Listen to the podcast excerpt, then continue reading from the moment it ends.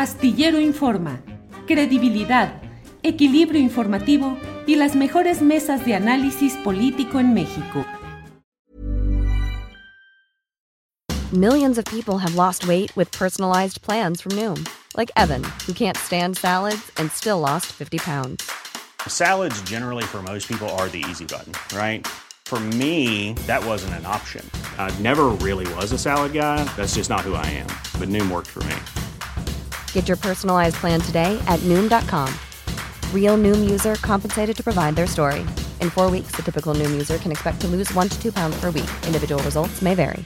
Hiring for your small business? If you're not looking for professionals on LinkedIn, you're looking in the wrong place. That's like looking for your car keys in a fish tank. LinkedIn helps you hire professionals you can't find anywhere else, even those who aren't actively searching for a new job but might be open to the perfect role. In a given month, over 70% of LinkedIn users don't even visit other leading job sites. So start looking in the right place. With LinkedIn, you can hire professionals like a professional. Post your free job on linkedin.com slash people today. Astillero Informa, credibilidad, equilibrio informativo y las mejores mesas de análisis político en México.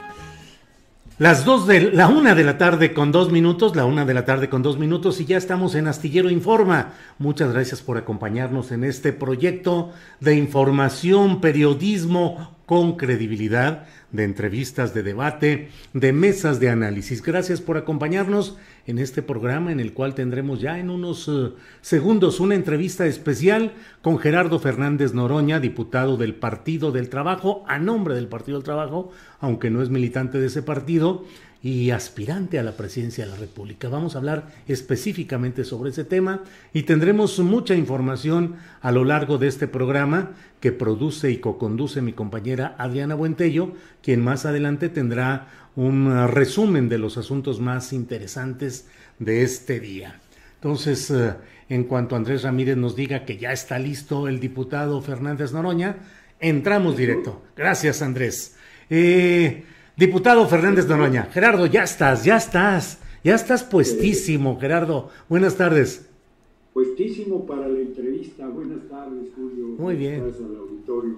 Muy bien, Gerardo. Puestísimo, además, en términos políticos, en un México que me parece, Gerardo, no sé qué opines, que cada vez eh, eh, es más la división de opiniones, la acidez de los comentarios eh, desde uno y otros flancos se va volviendo muy ríspido el escenario político cuando el presidente de la República uno llega a su tercer año de gobierno efectivo y bueno, pues las cosas van caminando. A ti en lo personal, eh, pues ha habido críticas y por eso eh, quise hablar contigo, Gerardo, críticas y señalamientos en los que hablan de que estarías dividiendo al movimiento de la Cuarta Transformación por insistir en la posibilidad de ser candidato presidencial en 2024. ¿Cómo te va con todo esto, Gerardo?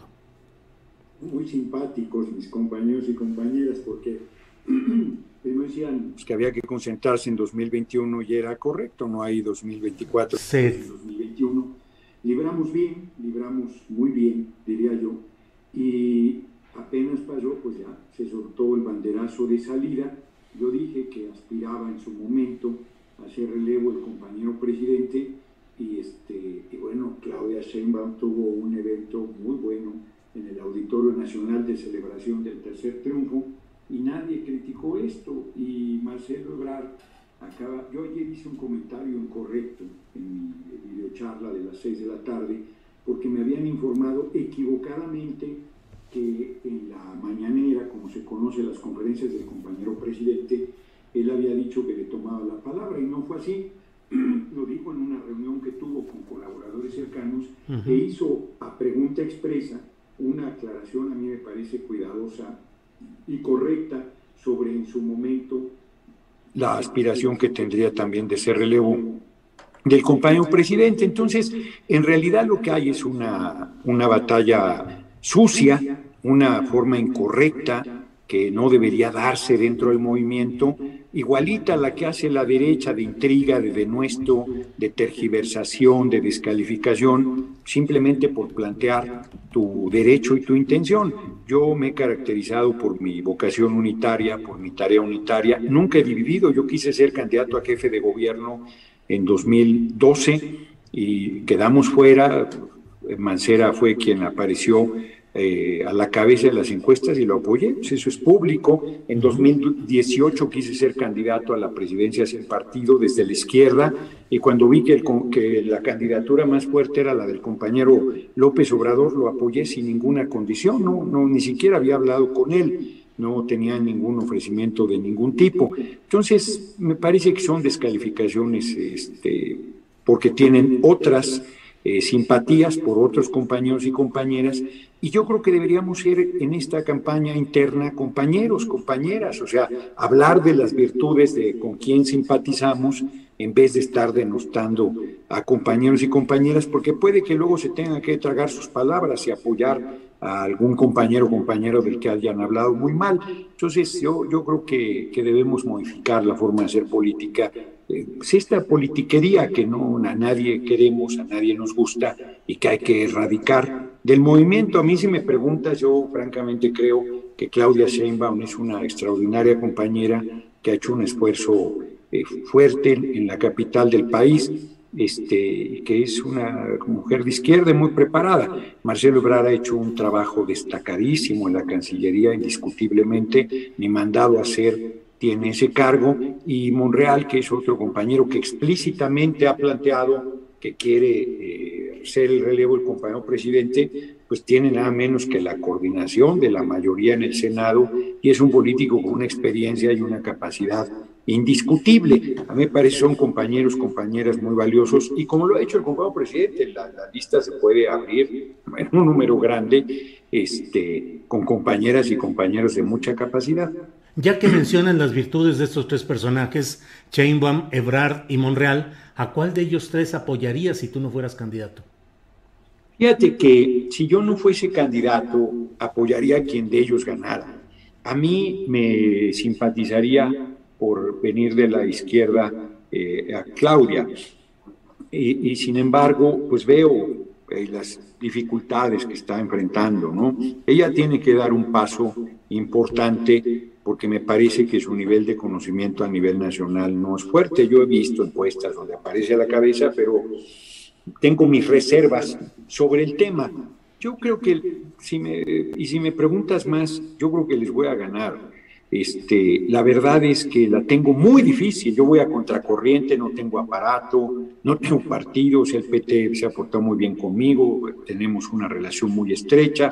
Voy a seguir en su fracción parlamentaria pero en términos generales yo creo que sería el que tendría este, más dificultades por no contar con una estructura, por ir a contracorriente dentro y fuera del movimiento, pero abajo con la gente las cosas están muy bien, entonces yo, yo estoy optimista eh, y sin embargo tampoco estoy obsesionado, o sea, si se da, me parecería un honor enorme y una responsabilidad gigantesca, y si no se da, apoyaré a quien gane. Yo estoy, como lo comentamos en algún momento, convencido que debería haber elecciones primarias. Hay, ahora que empecé a recorrer en Guerrero el país, eh, a recorrer el país y empecé en Guerrero, este, muchos reclamos de compañeras, compañeros de Morena por la imposición de candidaturas, por el atropello a la militancia. Y me parece que las elecciones primarias le darían mucha legitimidad a la candidatura del movimiento. Siempre habría quejas que si hubo acarreo, que si iba a comprar el voto, las prácticas electorales que no se acaban de erradicar del país, pero me parece que en una elección eh, universal a voto secreto, eh, tendría muchísima legitimidad quien gane ese proceso y, muchas posibilidades de refrendar el triunfo en 2024. Yo creo que por ahí deberíamos ir. Ahora, Gerardo, eh, para dejar ya el tema de la hipótesis que te planteé de quién a quién apoyaría si tú no fueras el candidato, la verdad no te veo apoyando a Marcelo Ebrard y no sé si estarías de acuerdo con una política que a mí me parece que es la de remozamiento del sistema político y que es una continuidad de un estilo político que tuvo su momento cumbre con Carlos Salinas y con Manuel Camacho. ¿Crees que Ebrard podría ser un buen continuador de las políticas profundas de la 4T? Yo creo que el compañero Marcelo Ebrard es un político talentoso, muy talentoso, muy capaz, ha hecho un trabajo extraordinario, no solo de Cancillería, sino de otros temas que le han tocado eh, enfrentar y resolver, como todo el tema de las vacunas, y que lo ha hecho con enorme talento y capacidad. Entonces, es un compañero de verdad, con una trayectoria muy fuerte, con una formación política muy sólida, y me parece que no soy yo quien decido eso. Si el pueblo decide que ese es el tiempo, que ese es el estilo, que esa es la profundidad que plantea para la cuarta transformación, pues yo seré respetuoso de la decisión de la gente, no, no puedo plantear algo diferente. Si la gente cree que hay que meter el acelerador a fondo, yo creo que yo tengo enormes posibilidades. Eh, a mí me parece que es, es la gente quien va a decidir y yo voy a apoyar a, quien la gente decida, porque la unidad es muy importante. Si el 6 de junio tuvo una enseñanza dura para el movimiento, es la importancia de la unidad un distrito que perdimos en Iztapalapa, pues no debimos haberlo perdido, hombre. Si hubiéramos ido juntos Morena, PT Verde, se ganaba con 4 o 5% de, de diferencia. A nivel nacional ni se diga que esa fue la situación. En Michoacán teníamos 11 distritos, solo fuimos unidos en dos, los ganamos, Morena ganó solo dos más, ganamos 4 de 11 que teníamos, y si hubieran ganado los 11 yendo unidos. Es una necedad eh, no fortalecer la unidad, es una necedad la arrogancia, la soberbia, eh, este, me parece que nos necesitamos todas y todos y que eh, poner en riesgo la unidad sería muy irresponsable y hay que apostar a ella. Eh, esta acusación que hacen, no, lo que quieren es sacarme a la mala y que yo me aguante, eso no lo voy a hacer. O sea, si no me ganan la candidatura, yo no me voy a hacer a un lado, eso también lo he estado expresando con mucha claridad y yo no soy responsable de una crisis que eso generara. Eso es un problema de que no respete la decisión mayoritaria de la gente. Yo la voy a respetar. ¿eh? Yo estoy diciendo si la gente decide Marcelo, si decide Murgal, si decide Claudia, si decide cualquier otro compañero o compañera que entrara. Insisto, hay un abanico muy grande. Hacer una lista es eh, desafortunado porque siempre se puede quedar fuera algún compañero o compañera este, yo voy a apoyar a quien sea el candidato o candidata del movimiento y exijo el mismo respeto.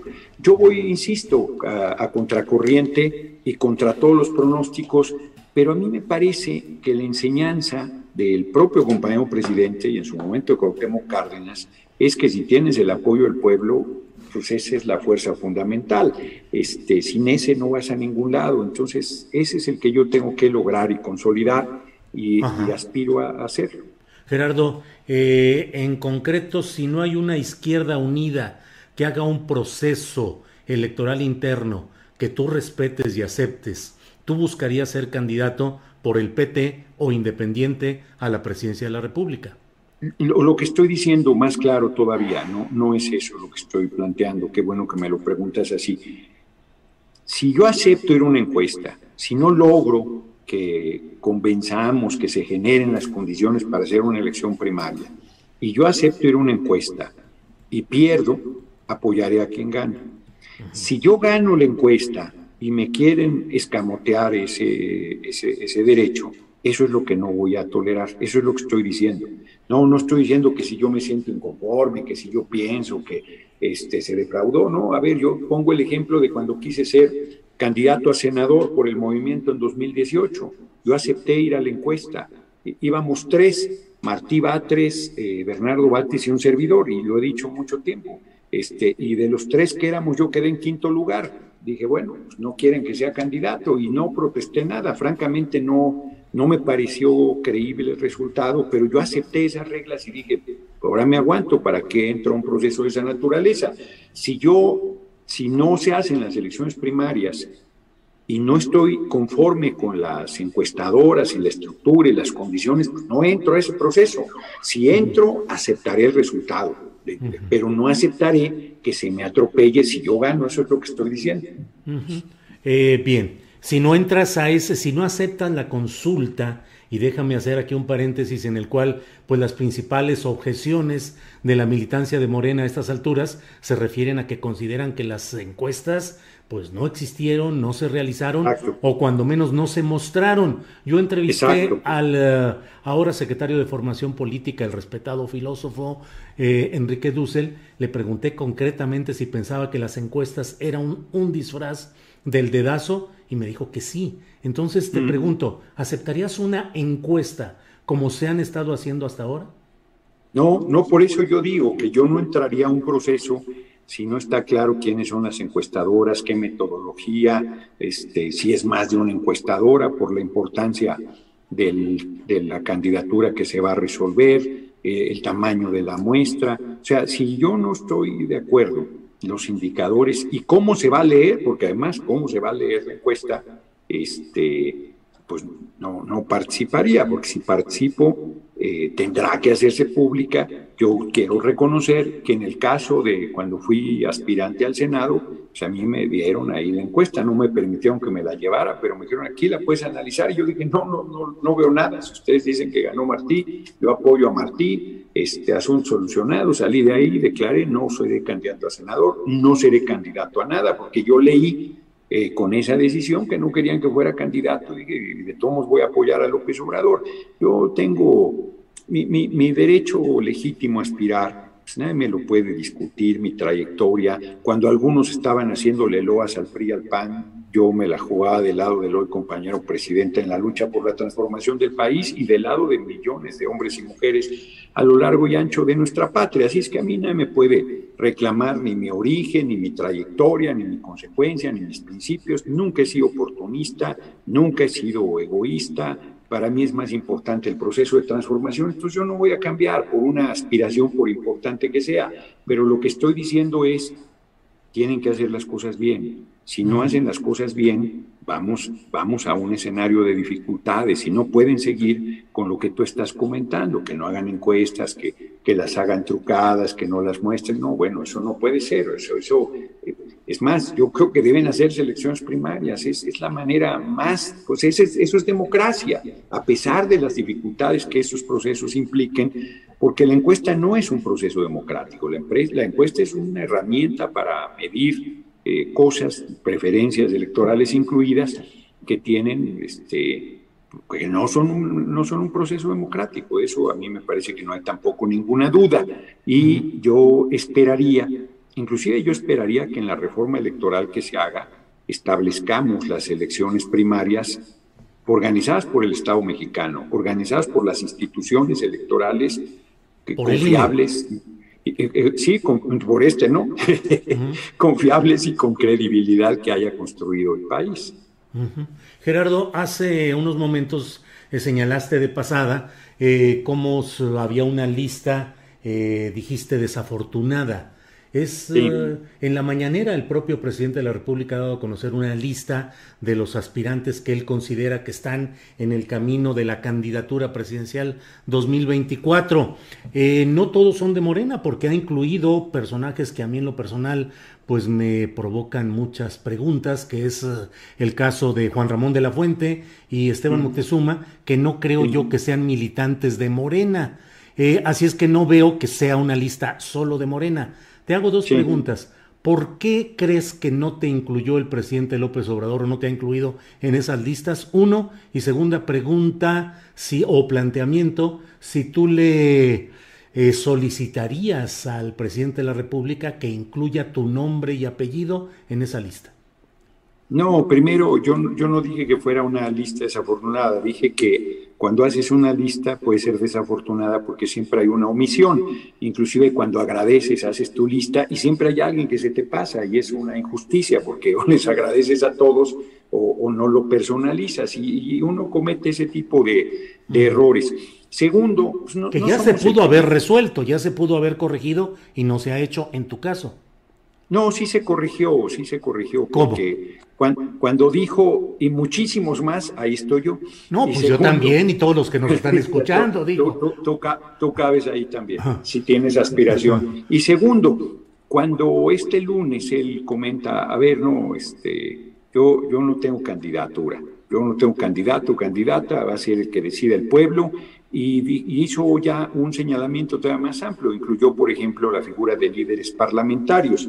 Alguna vez en una de mis giras me presentaron como el coordinador de la fracción del, del, PT. Y dije, no, no, yo no soy el coordinador, yo soy este, el vicecoordinador. Bueno, me dijeron, pero tú eres el líder, ¿no? Porque me presentaron como el líder, tú eres el líder. Entonces, hay liderazgos con cargo y liderazgos, eh, de hecho, a veces las dos cosas se dan, es el caso del compañero presidente, tiene liderazgo institucional y tiene liderazgo político real evidente del país. Entonces, no, yo creo que, que había entrado de manera este, equivocada el compañero presidente al dar una lista, porque hace pensar en el PRI, en el dedazo, en la imposición, y cuando él corrige, me parece que lo hace también de manera afortunada, porque plantea yo no voy a decidir la candidatura, la decide el pueblo, es así, él no lo dijo en febrero del año pasado, antes de que empezara toda la crisis sanitaria, creo que contigo lo he compartido, es uno de los discursos que más me han gustado. Y en algún momento era una reunión solo con diputados, un desayuno en el patio central de Palacio Nacional, en algún momento dijo, ustedes van, ustedes siguen, métanse, es, eh, hacen falta cuadros. Y entonces nunca falta algún lambiscón y algunos gritaron por ahí, este, no, usted para el 2024, no, categórico, yo no voy, yo me voy en el 2024, les toca a ustedes. Hacen falta diputados locales, diputadas, eh, diputados federales, senadores, senadoras, gobernadores, gobernadoras, presidente, presidenta de la República.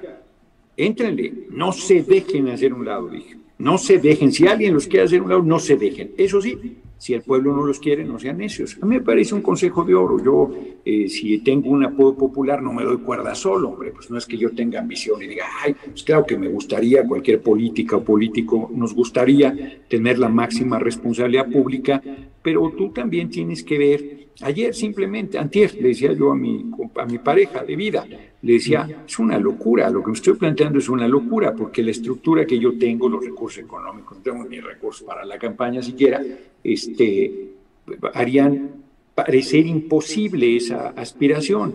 ¿Por qué entonces la alimento? Porque, porque abajo, con la gente, hay un respaldo muy fuerte, de, de, mucho cariño, de mucha simpatía. Ahorita venía caminando hacia acá para la entrevista a la casa y un hombre me alcanzó y me saludó y me dijo eso, que mucha gente me dice la verdad, no, usted tiene carácter, usted es lo que se necesita, usted es lo más cercano a la visión del compañero presidente, vamos a votar por usted.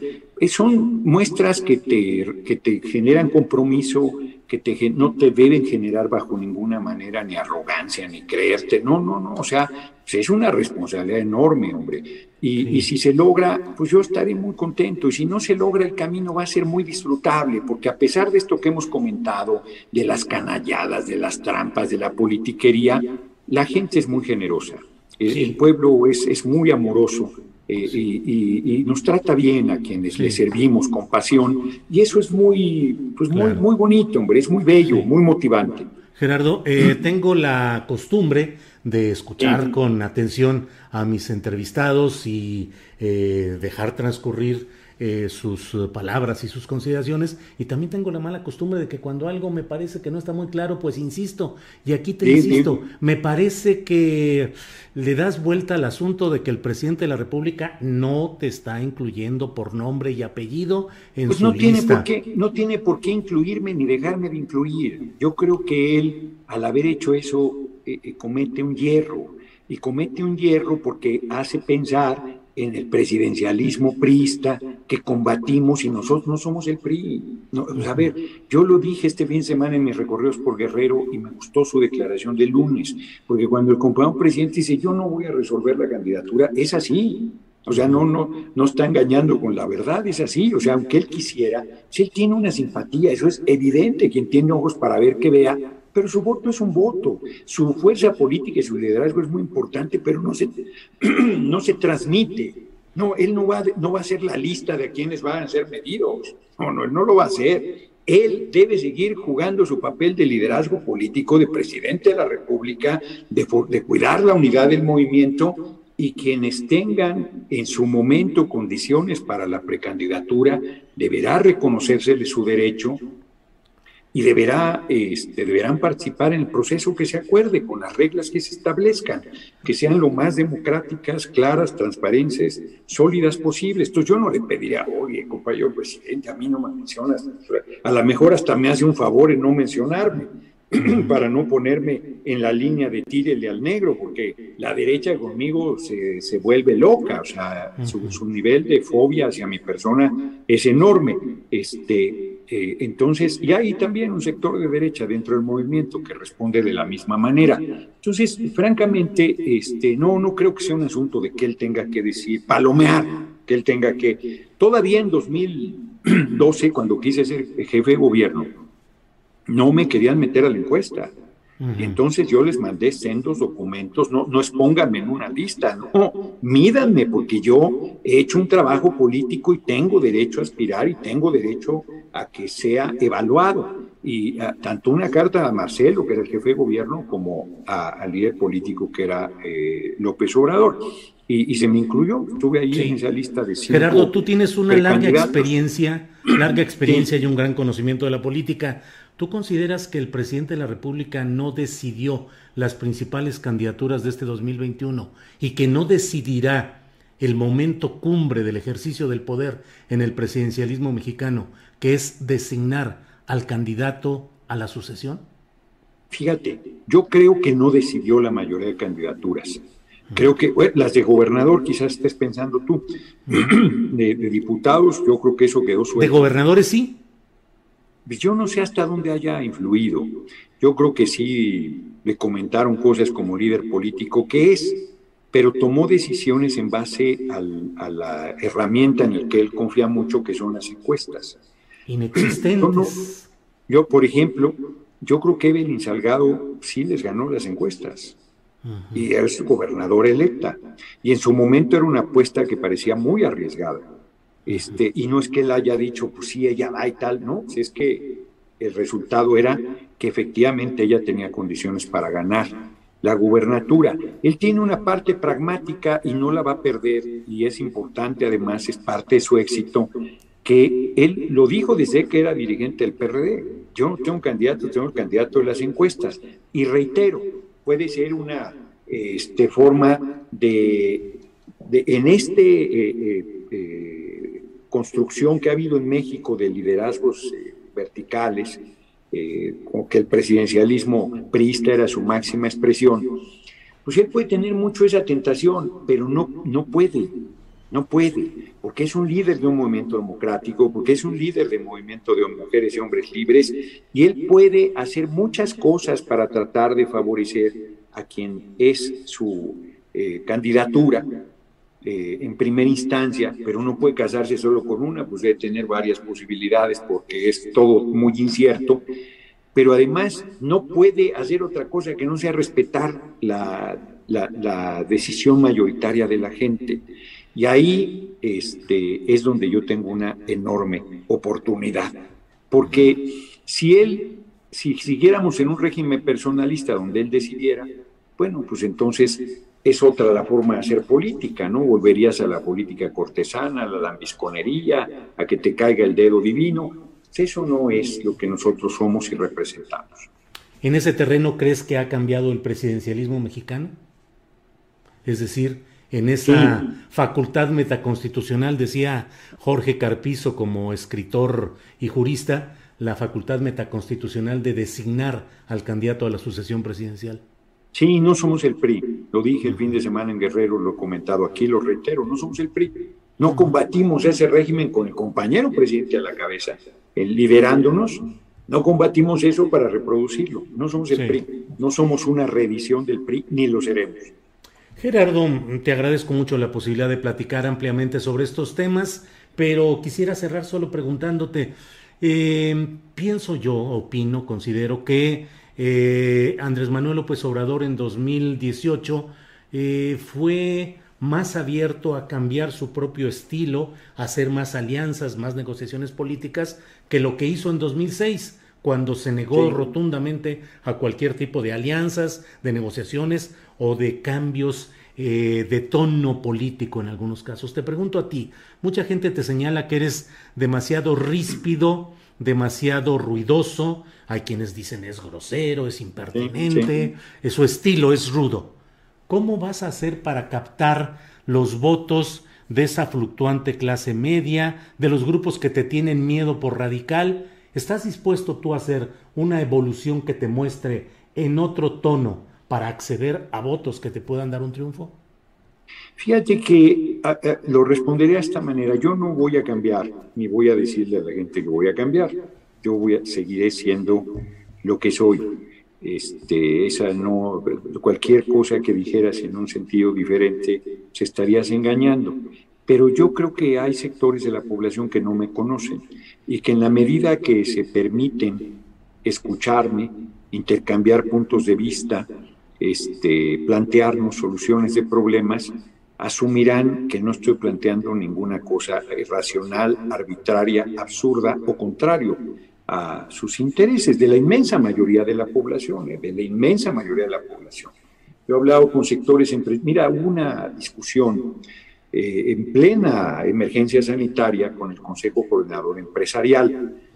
Yo traía particular irritación por la manera en que habían estado criticando al compañero presidente. Eh, Salazar Lomelí es el, presidente, ¿no? Si mal no sí, Carlos Salazar. Carlos, sí. Y entonces tuvimos ahí una reunión con la Junta de Coordinación Política y me dio mucho gusto porque yo fui muy claro con ellos diciéndoles inclusive que, que si querían ser oposición, pues era correcto que lo fueran y que mientras más sólida y seria y consistente fuera la oposición, mejor era para nosotros porque nos obligaban a revisar errores que estuviéramos cometiendo, políticas que estuvieran siendo insuficientes, este, porque es parte del ejercicio de la política. Y, me, pareció muy bien que al final de la reunión eh, él comentó que se había sorprendido gratamente mi persona y que tenía interés de que tuviésemos intercambio de puntos de vista que hasta ahora no se ha podido realizar. Pues no, no hemos salido de esta pesadilla, ¿no? Porque en la medida que la gente me escucha, pues sobre cualquier tema, hombre, que se quiera discutir, pues yo no soy un, eh, no, no, no, soy un tipo ni irracional, ni impositivo, ni absurdo. Tengo carácter, pues claro que tengo carácter, sin carácter no se hace nada con carácter no es suficiente, pero el carácter es fundamental. Yo creo que son formas más bien, insisto, a través de la descalificación tradicional, porque me voy a un ejemplo de hace 10 años. Cuando a García Luna yo le dije en su cara que era asesino, que estaba vinculado al Chapo y que acabaría en la cárcel junto con su jefe Calderón, pues me decían barbaridad y media. Decían que yo era majadero, que le faltaba el respeto, que qué insolencia, que qué audacia, que cómo me atrevía, que no, cualquier cantidad de descalificaciones. Bueno, ha quedado claro que yo tenía razón y prácticamente, puede sonar arrogante, pero prácticamente en todos los hechos políticos de mi vida he demostrado tener razón, que aunque parezca que mi posición de repente es demasiado firme, cuando pase el tiempo se aclara que yo tenía razón. Pongo un ejemplo reciente, el fuero. Insistieron de manera bárbara con ese tema de la agenda de la derecha de desaparecer el fuero hubiese sido suicida quitarle el fuero al compañero presidente. Ya estaría en la cárcel con cualquier delito inventado. Entonces, yo voy a seguir siendo lo que soy y convenciendo a la gente de, la claridad de mis intenciones, de la validez de mis intenciones, del perfil que represento, del camino que propongo. Yo creo que hay que hacer una asamblea constituyente en 2024, una reunión del pueblo elegida democráticamente para hacer un nuevo marco constitucional donde recuperemos todo lo que es del pueblo puertos, aeropuertos, carreteras, playas minerales, ferrocarriles, litio, petróleo, agua, sol, viento, todo y ponerlo al servicio de la gente y proyectar los derechos del siglo XXI y plantearnos un nuevo camino para la humanidad desde México, otro sistema económico donde lo importante no sea la acumulación de la riqueza, sino el ser humano en armonía con la vida y con el planeta. ¿Cómo se materializa eso? Pues entre todas y todos lo discutimos, entre todas y todos planteamos un documento base y una discusión de enriquecimiento y luego una votación de la gente que ratifique o eche para atrás ese trabajo colectivo que se haya realizado. Yo creo que estamos obligados, y en esa discusión no está excluido nadie, ni los oligarcas están excluidos, ¿eh? o sea, todo el mundo tiene derecho a plantear su opinión, a plantear el camino que el país debe seguir y, me parece que, es la forma en que debemos ir construyendo esta segunda etapa de la revolución sin violencia, que es la cuarta transformación. Gerardo, planteas una asamblea constituyente para, obviamente, pero quiero verificarlo contigo, para hacer una nueva Constitución General de la República o te refieres a una asamblea de la izquierda solamente? No, a un nuevo marco constitucional, a un nuevo marco constitucional. Un nuevo marco constitucional. Yo, eh, Porfirio eh, Muñoz Ledo proponía una nueva constitución. Yo creo que no, yo creo, pero lo discutirá la gente.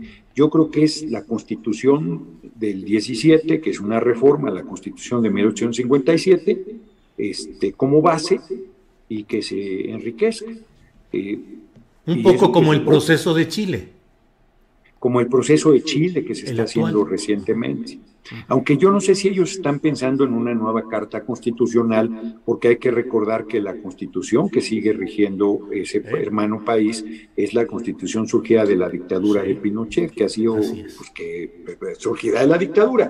Acá nuestra constitución surgió de una, esa reforma, profunda reforma que se hizo a la constitución del 57, surgió de una revolución armada. Por eso es que yo creo que esa debe ser la base, que, es, que fue la primera con derechos sociales en el mundo y que nos debemos plantear los derechos sociales de México, de nuestro pueblo en el siglo XXI, y en vez de estar haciendo parches y reformas y ver si logras la mayoría calificada y cómo se oponen y cómo y qué tienes que dar y tal, no, no, no, no, no, vámonos a un nuevo marco constitucional construido entre todas y todos y ratificado por la mayoría del pueblo en voto universal yo creo que deberíamos ir en ese camino. ¿eh? A mí me parece que es evidente que esa necesidad es imperiosa, urgente. Bien, Gerardo, te agradezco mucho esta posibilidad esta amplia plática, agradezco la soltura y la fluidez para abordar todo tipo de temas y espero que un poco más adelante podamos volver a retomar y repasar los asuntos políticos en curso, Gerardo. Te lo agradezco mucho. No, hombre, al contrario, como siempre, a ti, Julio, muchas gracias. Un abrazo y este y que batalles cada vez menos con YouTube. Que, uy, uy. ya sabes no me cómo andan. No me toques ese vaso. sí, sí, sí, Terrible, pero, bueno.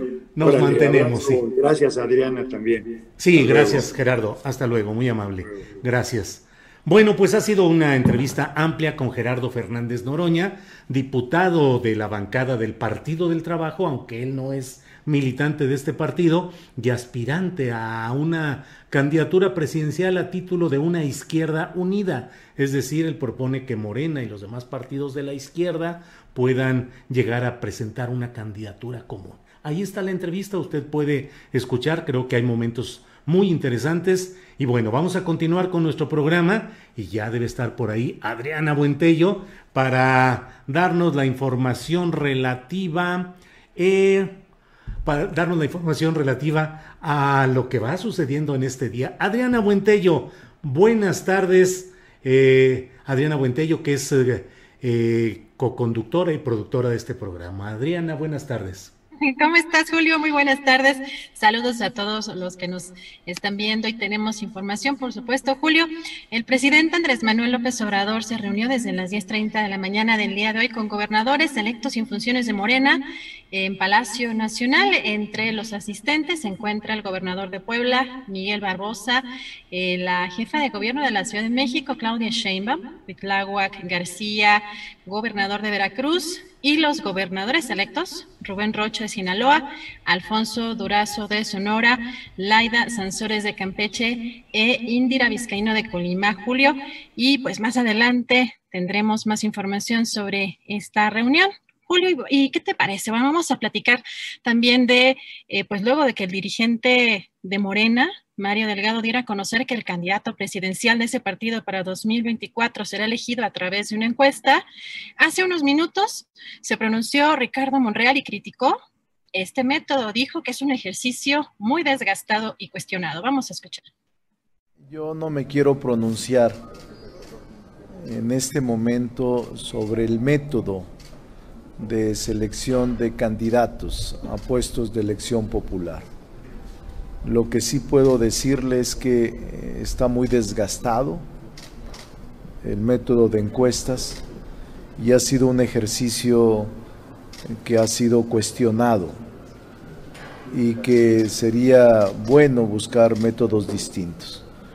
Pero falta mucho tiempo, faltan más de dos años y yo prefiero esperar los tiempos que marque la ley para no incurrir en campañas anticipadas ni en violación de reglas electorales.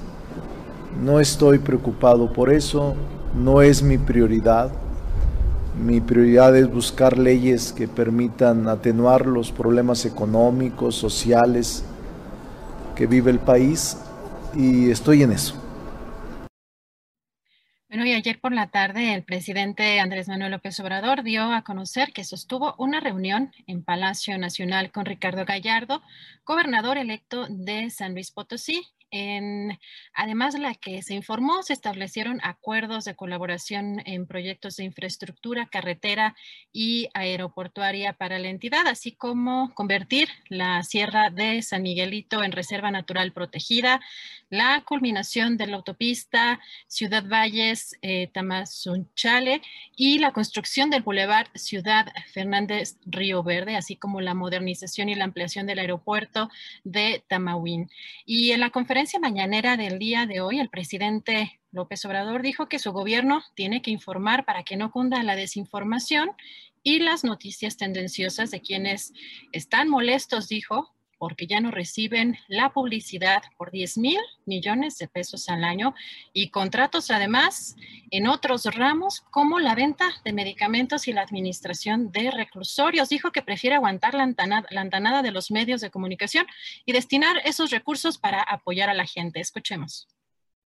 Pues tenemos nosotros que informar para que no eh, cunda la desinformación, las noticias tendenciosas de quienes están molestos con nosotros porque recibían prebendas de los gobiernos neoliberales, vivían del erario y ahora que ya no reciben subvención se molestaron mucho. Y no solo es porque ya no tienen la publicidad que se les daba en demasía, estamos hablando de 10 mil millones de pesos al año en publicidad.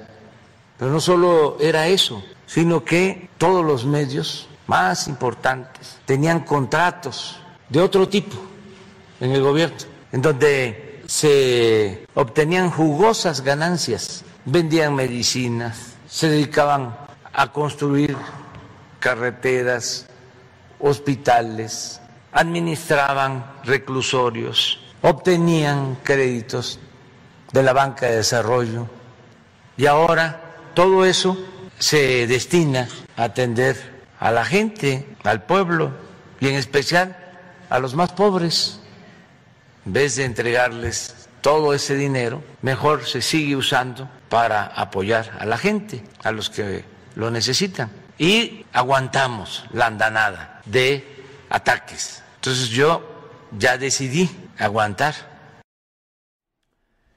Bien, pues muchas gracias Adriana Buentello por esta sección de noticias relevantes del día. Volveremos con ella y con más información un poco más adelante, pero ya en estos momentos estamos listos para los 15 minutos o el tiempo que sea necesario con el periodista Rubén Luengas, a quien saludo con el gusto de siempre. Rubén Luengas, buenas tardes.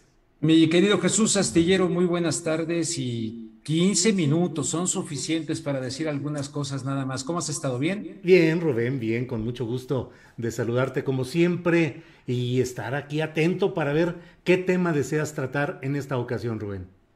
Bueno, eh, me gustaría tratar el tema de estas destapes o como se le quiera llamar al interior de Morena. Mm. Eh, los nombres, la danza coreográfica, ya, ya, empieza esta coreografía de la danza del poder al interior de Morena para apuntar al 2024. Y estoy seguro, no, no he podido últimamente conectarme a muchas cosas que has de haber tratado ampliamente el tema, pero no quiero dejar de presentar eh, pues algunas observaciones porque me estaría yo basando un poquito en algunas ideas de este politólogo, filósofo francés, el autor de libros como ah, Los tiempos hipermodernos o la era del vacío, este hombre que se llama Lopepetsky, Lipopetsky, que yo siempre su nombre me ha costado trabajo, pero lo leo mucho.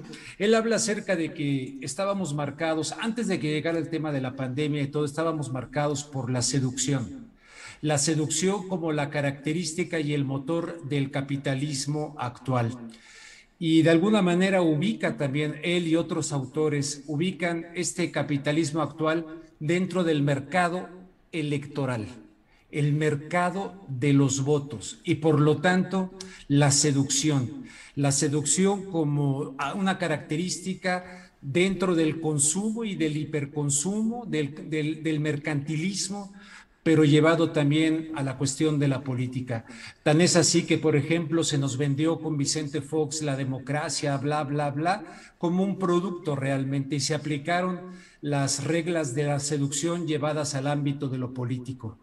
Eh, en esta ocasión se va a entreverar este mercado del voto se va a entreverar con algo que incluso apuntaba ya el autor de este libro, Los tiempos hipermodernos, que decía, dentro de una disciplina, el mercado del voto, de la seducción, del gustar, porque se van a ir a una encuesta, ¿no? Según esto, según dijo Mario Delgado, según propone también este Claudia Sheinbaum, pero que, el canciller dijo, serenos, morenos, espérense tantito, vamos a esperarnos a los tiempos.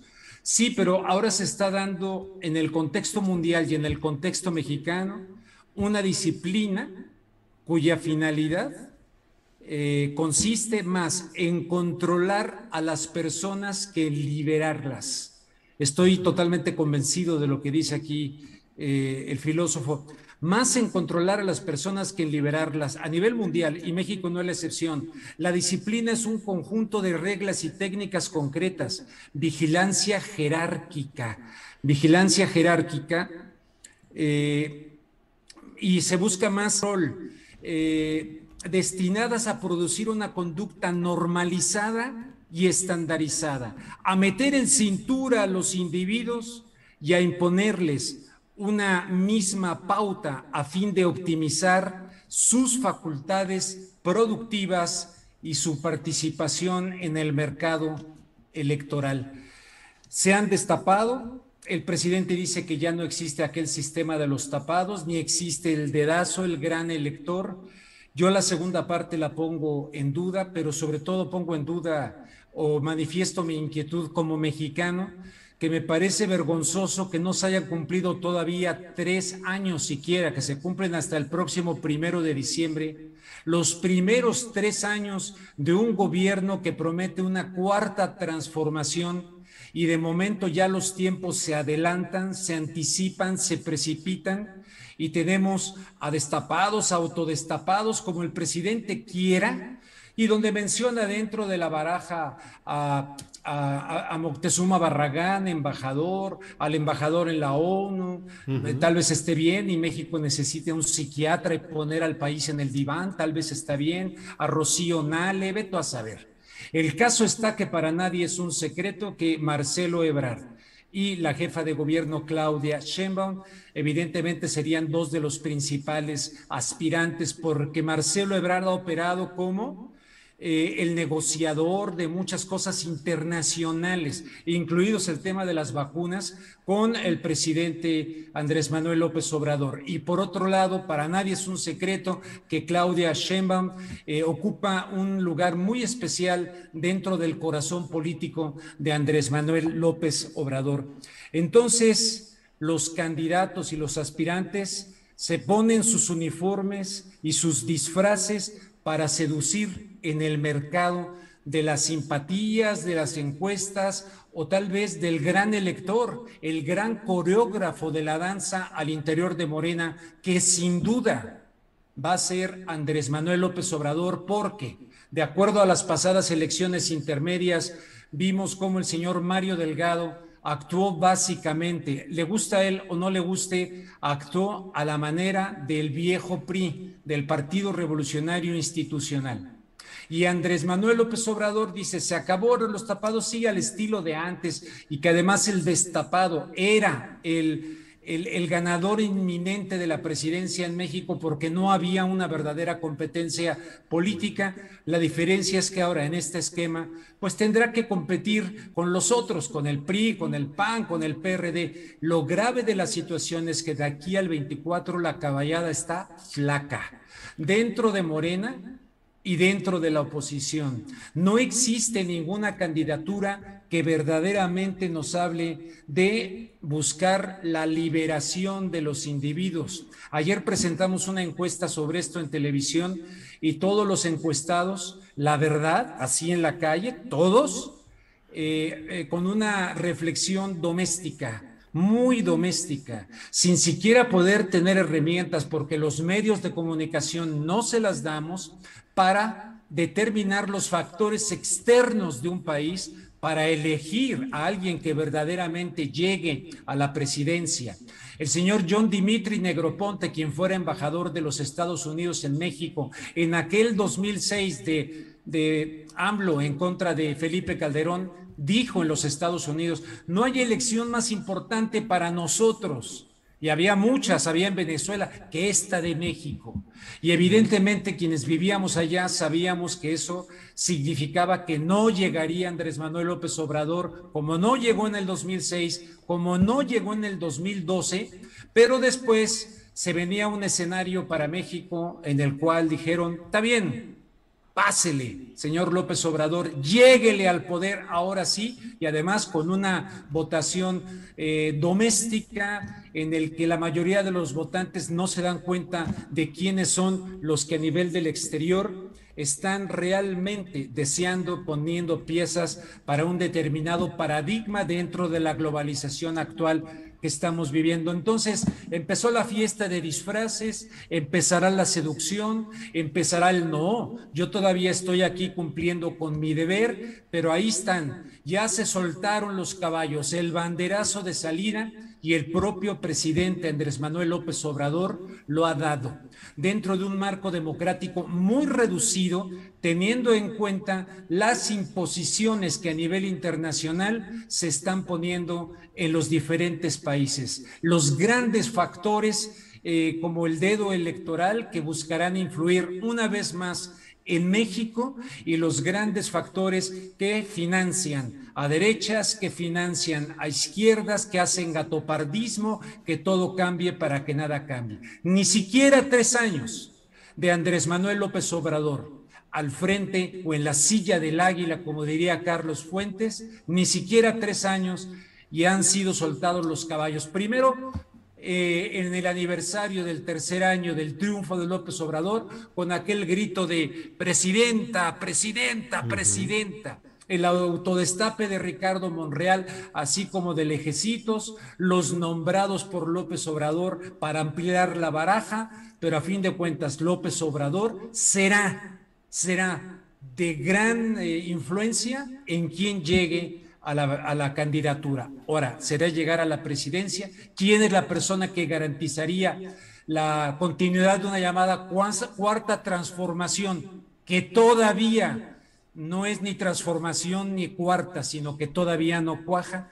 Eso lo dejo a manera de reflexión en mis 15 minutos eh, y a partir también te digo de esto, un criterio capitalista, gustar y emocionar, vienen las estrategias de la mercadotecnia electoral donde no es apelar al raciocinio, sino a las emociones, aglutinar una seducción colectiva que esperemos que en este caso pudiera ser más racional para que México pueda lograr lo que alguna vez Lorenzo Meyer dijo, su nueva independencia, porque insisten que somos un país soberano y no somos un país soberano. Somos un país no independiente, no lo somos. Y entonces habrá algún candidato que quiera verdaderamente invitar a una descolonización de las conciencias en México, para que México con su mensaje profundo pueda irradiar a un planeta entero que está siendo devorado por una globalización brutal en tiempos de pandemia,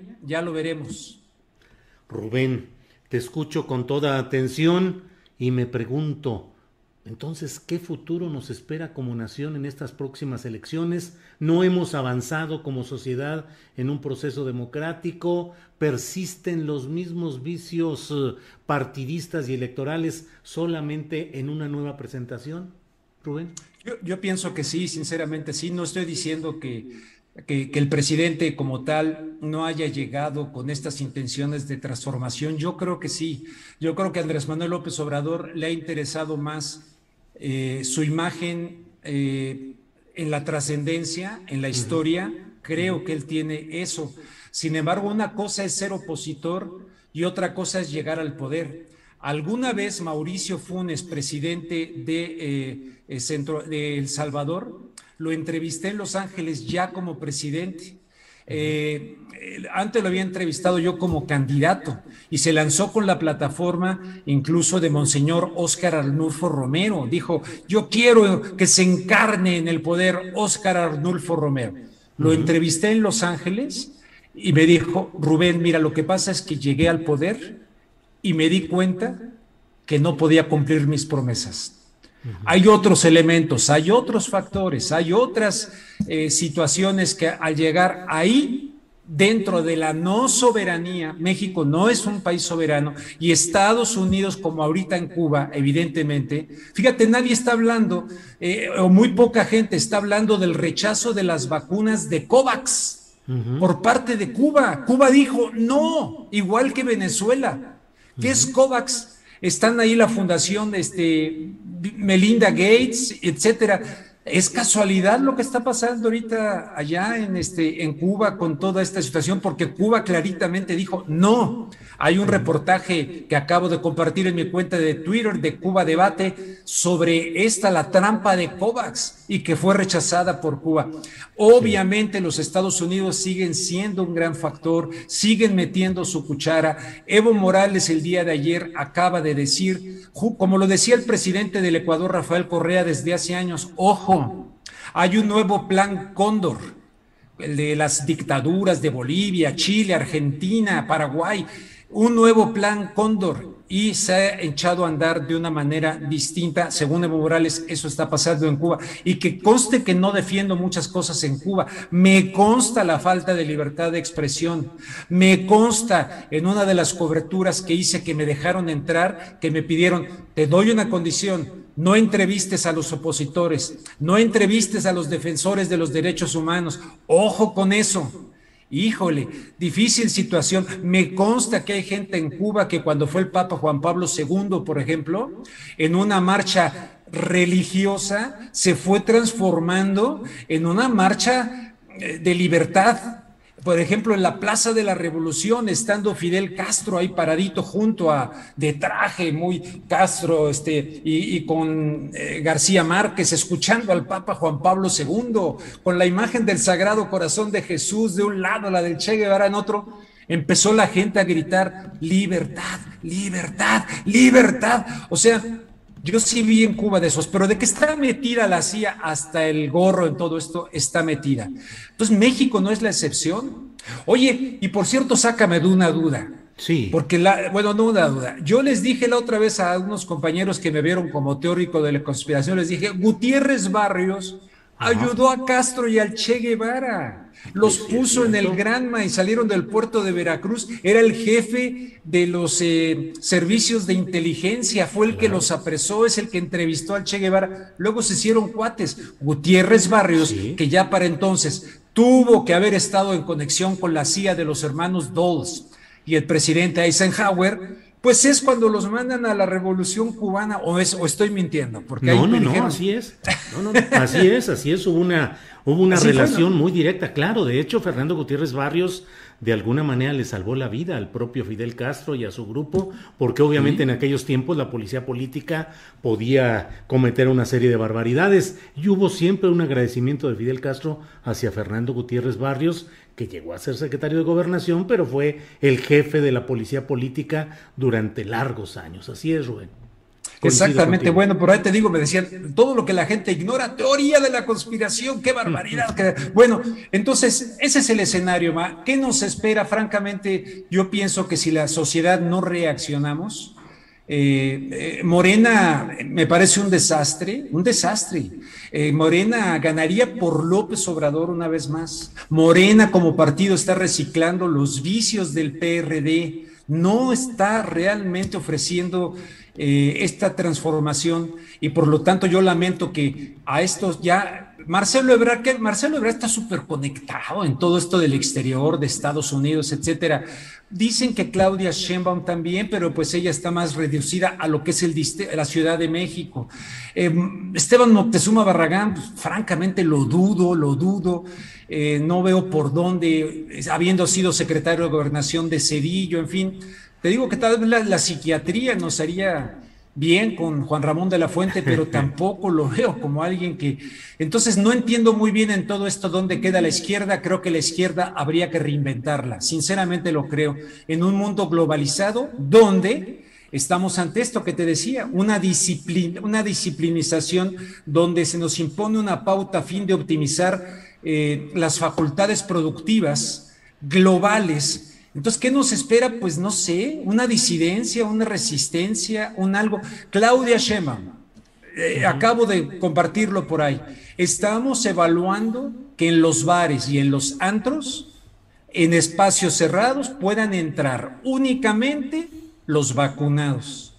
En Francia, tremendas manifestaciones, ahorita miles de personas en contra de Macron. En Francia, que dicen que aquello de fraternidad, eh, libertad, eh, ¿cuál es la otra? Que, si es nada más para los vacunados. y fraternidad.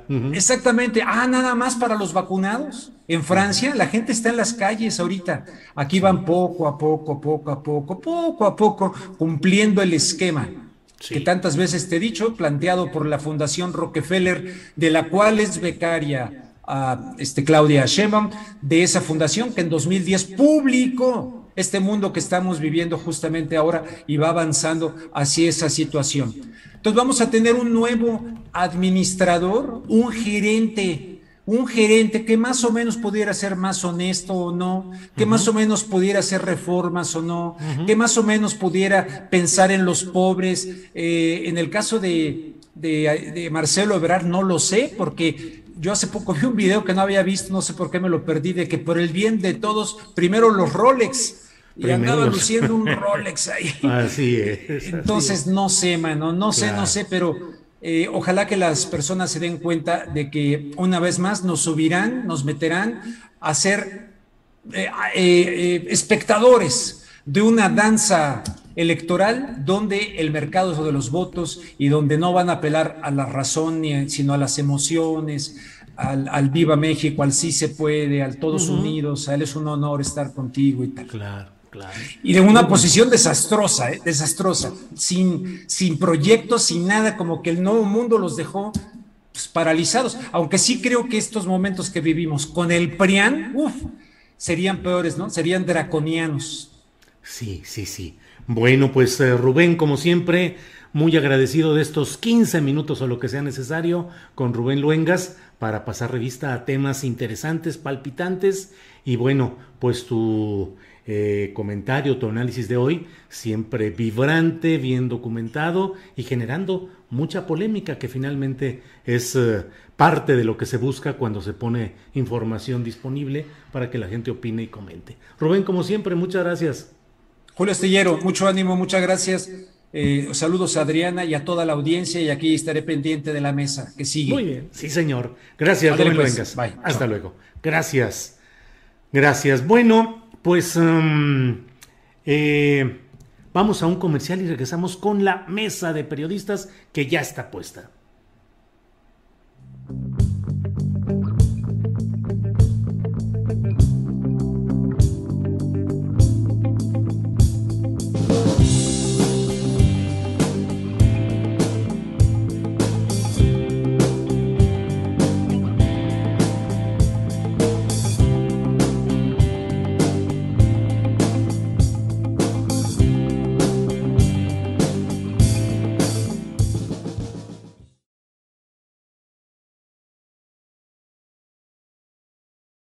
Yo no me quiero pronunciar en este momento sobre el método de selección de candidatos a puestos de elección popular.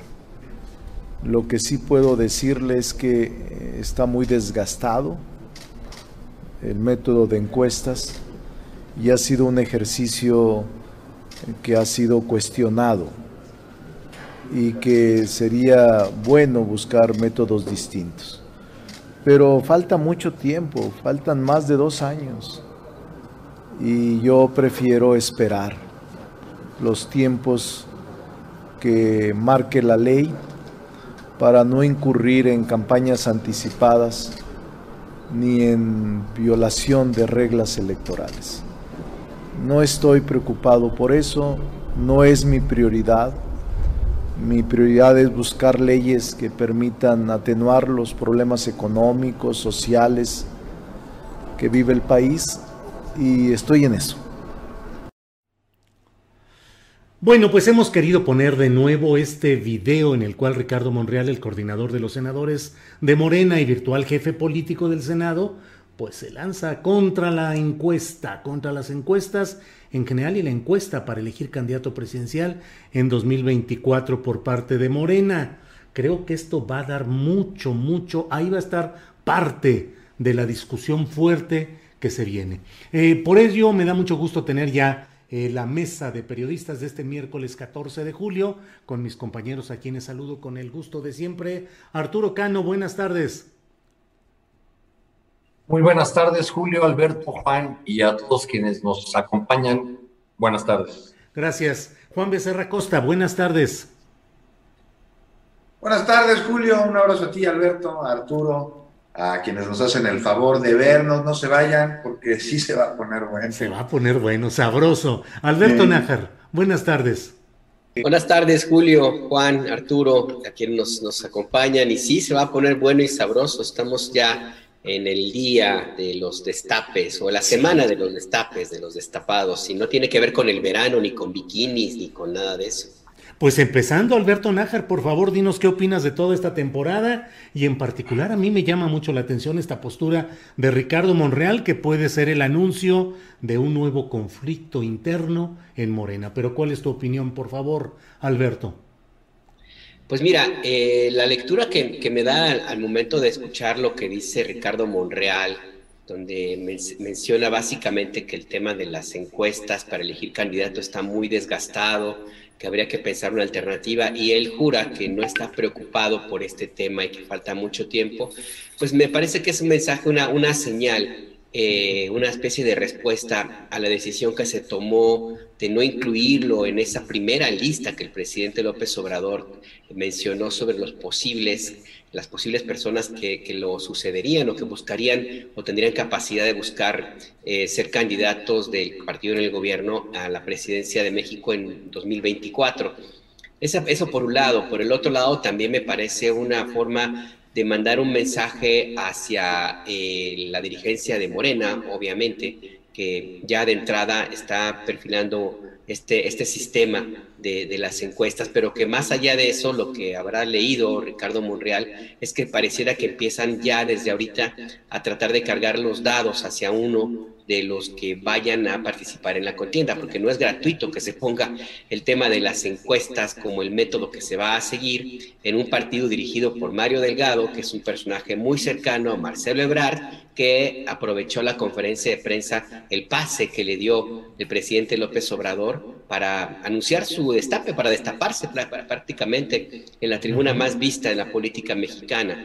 Entonces yo creo que ese es, como un mensaje de, Ricardo Monreal de, decir, pues aquí estoy, eh, no me gusta el método, eh, no me parece que las cosas estén funcionando bien y entre líneas, creo yo, pues también para decir la posibilidad de que él eh, les recuerde, más bien recuerde, que pues es un político que está en Morena, sí, pero antes estuvo en otro partido político y tiene su propia jugada y tiene sus propias negociaciones y su cercanía con otros grupos políticos y la capacidad que le ha dado el mismo presidente para eh, ser el negociador de algunas de las reformas, de las propuestas de iniciativas de ley, le ha dado todavía más fuerza. Entonces, eh, Ricardo Monreal, mi primera, primera lectura es sí, es como un estate quieto, pero también de decir, bueno, pues si no, no me gusta este juego, no juego con estas canicas y yo siempre tengo la posibilidad de irme a otra cancha. Y pues ahí, ahí veremos a ver que, si, si en, ese, en, esa otra cancha le permiten meter mano, como hizo en, en, la delegación Cuauhtémoc. Bien, Alberto, gracias. Arturo Cano, pues no sé si esta sea un poco la reedición de lo que sucedió en 2018 cuando Ricardo Monreal estuvo a punto de salir de Morena por inconformidad con el método por el cual se designó candidata a jefa de gobierno a Claudia Sheinbaum, que fue precisamente el de estas encuestas que además pues están generando mm, no sé si protestas o eh, activismo en contra, pero cuando menos por debajo del agua siempre hay muchas críticas al sistema de las tales encuestas. ¿Cómo ves todo este panorama, Arturo Cano, por favor? Ryan Reynolds here from Mint Mobile. With the price of just about everything going up during inflation, we thought we'd bring our prices down. So to help us, we brought in a reverse auctioneer, which is apparently a thing. Mint Mobile unlimited premium wireless. Ready to get 30, 30, bit to get 30, bit to get 20, 20, 20, bit to get 20, 20, bit to get 15, 15, 15, 15 just 15 bucks a month. So, Give it a try at mintmobile.com/switch. slash $45 up front for 3 months plus taxes and fees. Promo for new customers for limited time. Unlimited more than 40 gigabytes per month slows. Full terms at mintmobile.com. I'm Sandra, and I'm just the professional your small business was looking for. But you didn't hire me because you didn't use LinkedIn jobs. LinkedIn has professionals you can't find anywhere else, including those who aren't actively looking for a new job but might be open to the perfect role, like me. In a given month, over 70% of LinkedIn users don't visit other leading job sites. So if you're not looking on LinkedIn, you'll miss out on great candidates like Sandra. Start hiring professionals like a professional. Post your free job on linkedin.com/people today.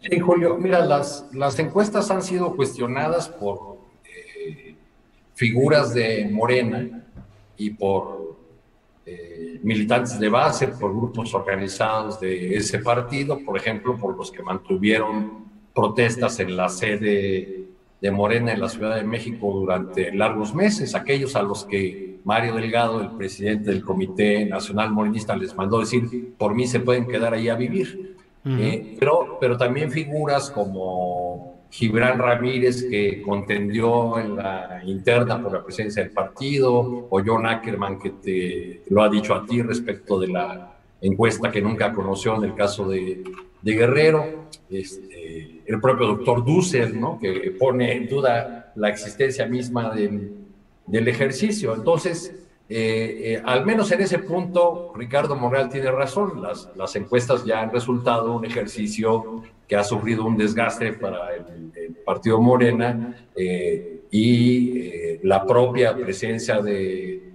Mario Delgado, la forma como llegó, el puro cuestionamiento que hubo de muchas fuerzas de, Morena a, su arribo a la presidencia del partido pues ponen en duda ese, ese método que por otro lado ha sido siempre el preferido del presidente López Obrador. Uh -huh. No hay que olvidar que pues fue eh, mediante una encuesta como se definió eh, su candidatura en el, eh, en el 12. Y que, encuesta que tampoco que, se conoció nunca.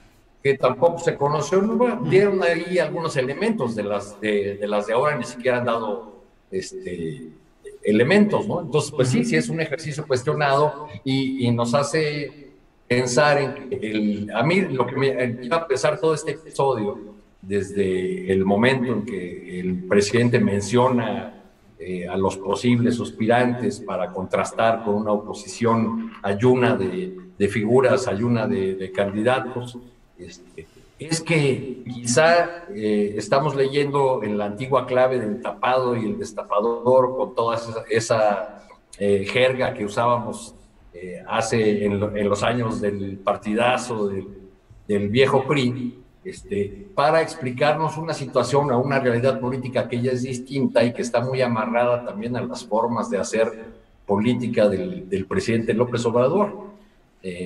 Quizá podríamos verlo ya que nos coloca el presidente con este listado en el terreno de la pura especulación, quizá podríamos incluso pensar que, que, lo que hizo el presidente fue dar un pistoletazo como ese de las pistas de atletismo, ya que estamos cerca de los Juegos Olímpicos, este, eh, un, una salida en falso para ver quién se cae en las primeras zancadas.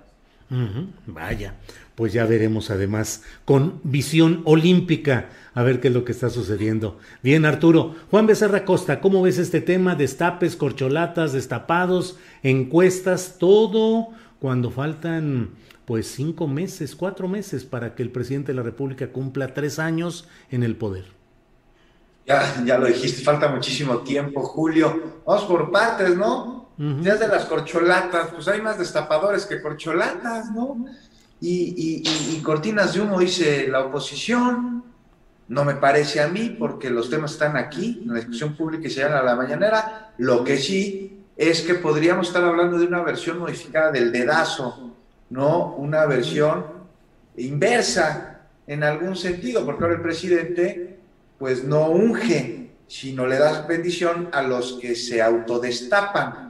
Lo que de acuerdo a mi opinión, Julio, pues no sé tú qué opines, pero enrarece enormemente el ambiente político. Entonces, ¿qué tienes ahí? Pues aspirantes a ser los futuros, muy futuros, porque todavía falta mucho, candidatos de Morena para el 2024, y entonces el presidente los avala, les da sus palmaditas, y pues, pues yo no me iría con la finta entrada, me parece que hay que esperar, lo que es un hecho es que es debate nacional ya, la sucesión, ¿no? Ya apunta este debate hacia la sucesión del 2024, la sucesión presidencial, y esto se ha dado en mucho, pues debido a que el mismo presidente, pues ahí lo tienes mencionando perfiles para la candidatura en el 2024, y no me extraña, porque pues va mucho con el discurso, del, con el propio estilo del presidente, ¿no? quien le gusta marcar la agenda, decirle qué es lo que se va a hablar y el tema que él trae es lo lleva, lo pone y se convierte eh, este, eh, en debate de opinión pública. Es él quien define a los actores,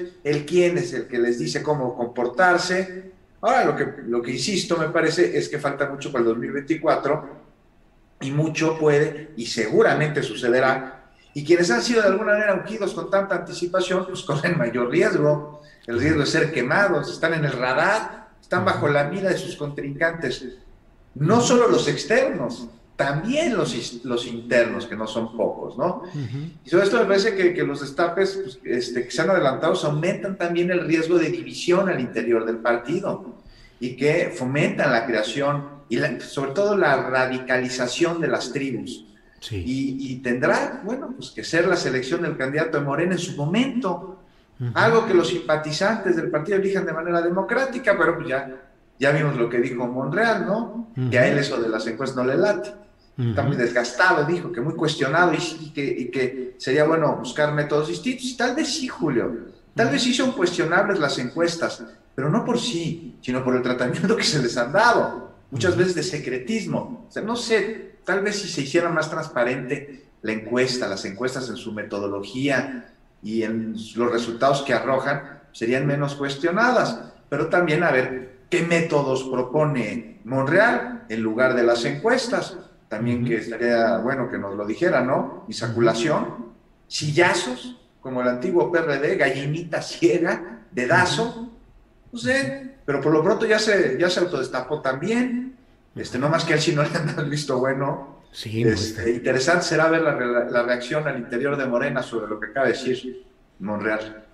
Gracias, Juan Becerra Costa. Eh, Alberto Nájar, con una oposición que al menos en términos mediáticos y sobre todo en las redes sociales está desbocada en contra del presidente López Obrador, criticándole todo tipo de acciones, todo tipo de decisiones, con un proceso eh, probable la consulta sobre revocación de mandato presidencial en 2022.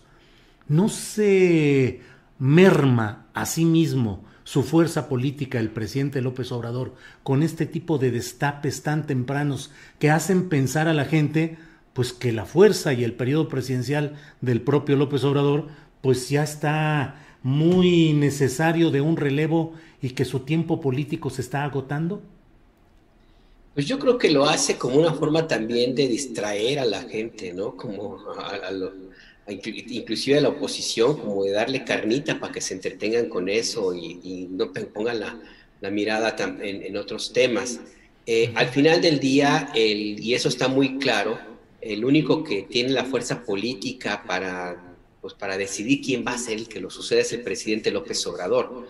Está jugando, eh, él dice que los tiempos del tapado ya terminaron, eh, de ese viejo sistema que insiste que inició con Porfirio Díaz y que se profundizó en los tiempos del de, el PRI. pues yo no lo veo tan, tan lejano. Yo más bien veo que está eh, haciendo el mismo juego, pero con reglas distintas, porque pues sí está poniendo en un estilo que me recuerda, no porque lo haya yo vivido, sino porque lo leí, ojo, aquellos tiempos. Te defiendes. Luis Echeverría también alentaba las aspiraciones de, de varios, pues, este, eh, precandidatos y se dieron una cruce de ahí de espadas, unas peleas de parecían de palenque y al final del día de la, jornada el, elegido fue el amigo cercano de Luis Echeverría, que fue José López Portillo. Bueno, pues a mí me parece que toda proporción guardada, pues estaríamos en un escenario parecido o igual también el que se vivió, aunque con menos espectacularidad, en aquella proceso de sucesión de Carlos Salinas de Gortari, cuando varios pasaron en una especie, sí, como de presentación en sociedad. Que sí, con De la Madrid. Con De la Madrid, aquella que ya platicábamos aquí, que eh, hace unos días, con la pifia esta de, Emilio Gamboa, eh, que, destapó, bueno, que dio, él dice que no, lo, que no lo destapó, que nada más puso las iniciales ahí de, quién iba a ser, y que la periodista que, que lo leyó, pues se descargó de destapar a, a García Ramírez. En fin, que yo creo que eh, el presidente está eh, haciendo eh, con esto, abriendo como sí el juego para que los candidatos no, se, no, tengan muy claro pues que, van a estar muy vigilados por parte del presidente López Obrador, porque va, él, insisto, en que siempre dice tiene encargos, no cargos, pero también me parece que es una forma de mandar el mensaje no de debilitamiento a la oposición, sino un mensaje de muchísima fortaleza, como de decir, tengo la capacidad de abrir el juego de esta manera eh, y sin embargo mantener yo el control político del país, por supuesto, de mis colaboradores. Y les recuerda que al final del día, de nuevo, el que no va a pasar nada si no lo autoriza él.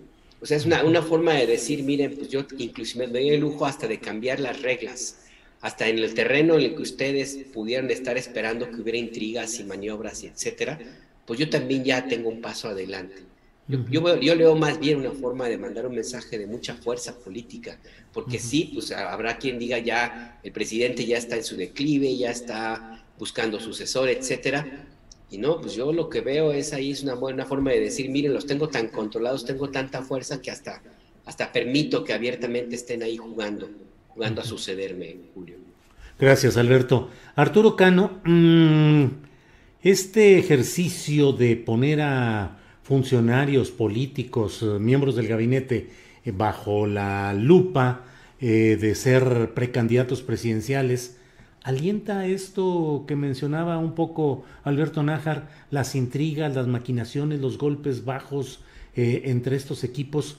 ¿Sucederá o de veras tendrá un control tan fuerte el presidente de la República que impida que se estén dando estos hechos? Que bueno, tienen ya el coro de presidenta presidenta en favor de Claudia Sheinbaum en actos públicos y tiene a Marcelo Ebrard haciendo una comida con amigos y colaboradores en el Estado de México, donde me hizo recordar aquella comida de Felipe Calderón en Jalisco, donde lo propusieron como candidato a la presidencia de la República ante el enojo de Vicente Fox, que luego lo quitó de la Secretaría de Energía. En fin, ¿no se estarán dando muy temprano las eh, condiciones para esa pelea lodera y de lucha libre, super libre entre estos precandidatos, Arturo? Sobre todo por los encargos tan importantes, tan vitales para el país que tienen algunos de esos suspirantes, Julio. O sea, pienso en los encargos que tiene el canciller Ebrard, por ejemplo, el tema de las relaciones con Estados Unidos, las vacunas, este, en, el encargo importantísimo de Claudia Sheinbaum en, la Ciudad de México. Estoy de acuerdo con Alberto en que, en que quizá eh, el presidente lo que hace es mandar un mensaje de fortaleza, no de, no de debilidad, pero eh, tal vez también en ese camino eh, se debilitan digamos, las, las capacidades de, de, estos funcionarios públicos, de estos gobernantes, en la medida que pues, van a tener que dedicar desde ya más de sus energías a este tema de la sucesión.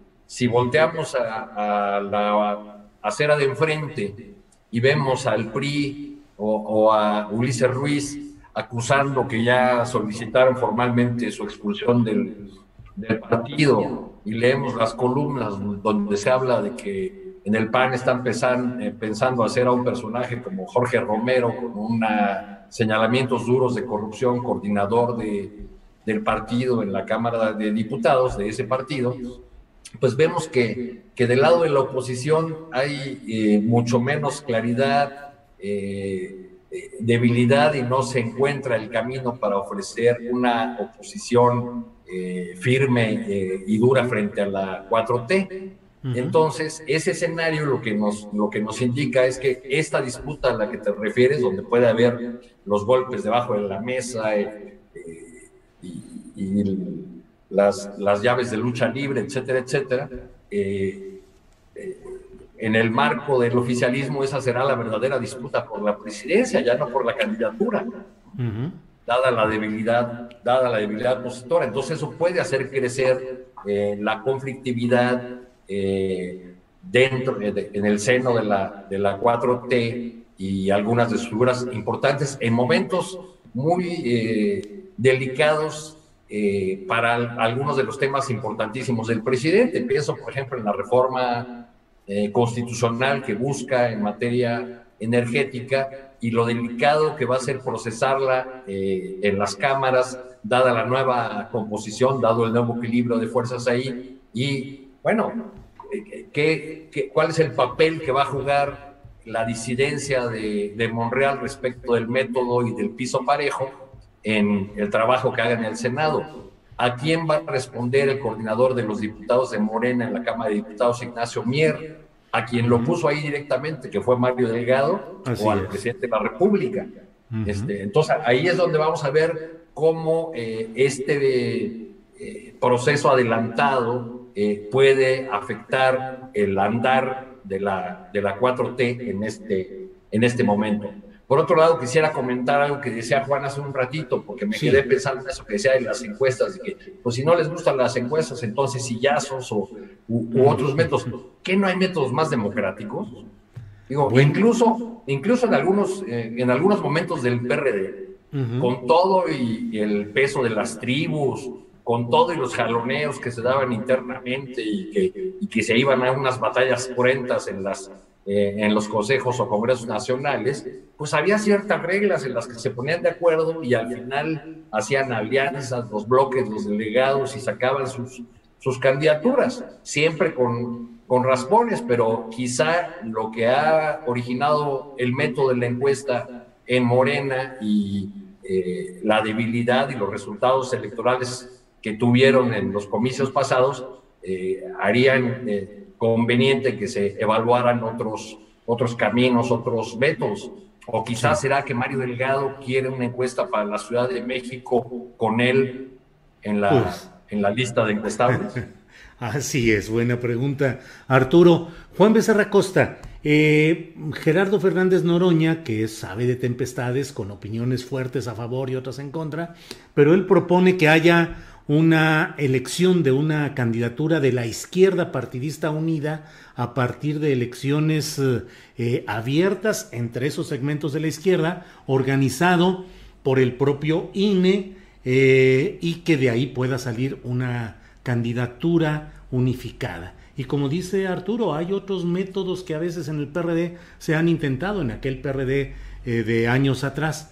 ¿Qué opinas? ¿Cómo se puede, cómo se podría remontar o resolver este conflicto entre una encuesta que ya está generando mucha oposición o resquemor o un método más abierto? ¿Cómo ves, Juan?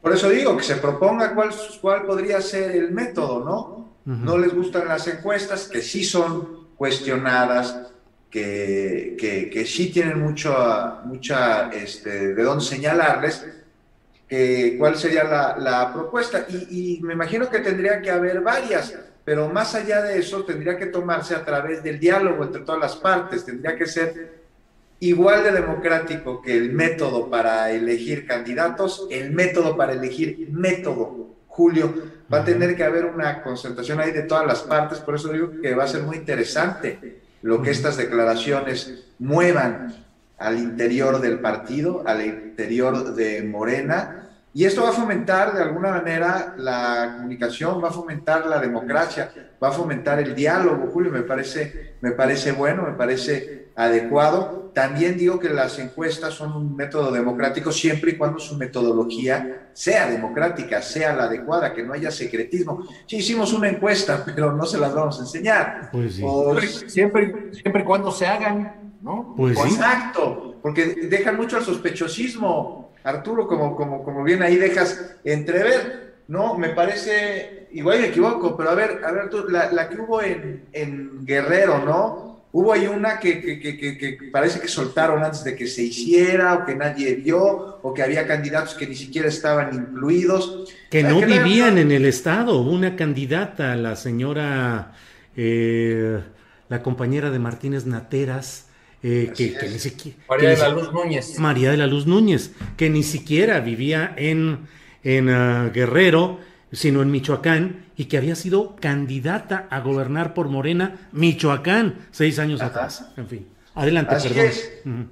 Entonces, bueno, pues si fuera por encuestas, tendría la encuesta que ser totalmente válida y confiable a través de su metodología y, de este, darla a conocer a la opinión pública, a los militantes de Morena. Hay otros métodos que se propongan, por supuesto, sería buenísimo y que se llegue a un acuerdo, que, se haga ahí un, juicio, un, este, una toma de decisiones en conjunto. Y finalmente, pues, este, ve, ve lo que nos tiene. Estamos a tres años del, 2024, del proceso electoral. Llevamos tres semanas, Julio, hablando la mitad del programa de la sucesión. todavía falta muchísimo. Y es la agenda que está poniendo el presidente. Interesante saber por qué, por qué lo está haciendo. Es una estrategia, una cortina de humo, como dicen los de la oposición. Está calificando a, a, quienes les dejó los encargos, a ver cómo se comportan con ellos mismos y con los demás y con sus quienes podrían ser sus posibles contrincantes,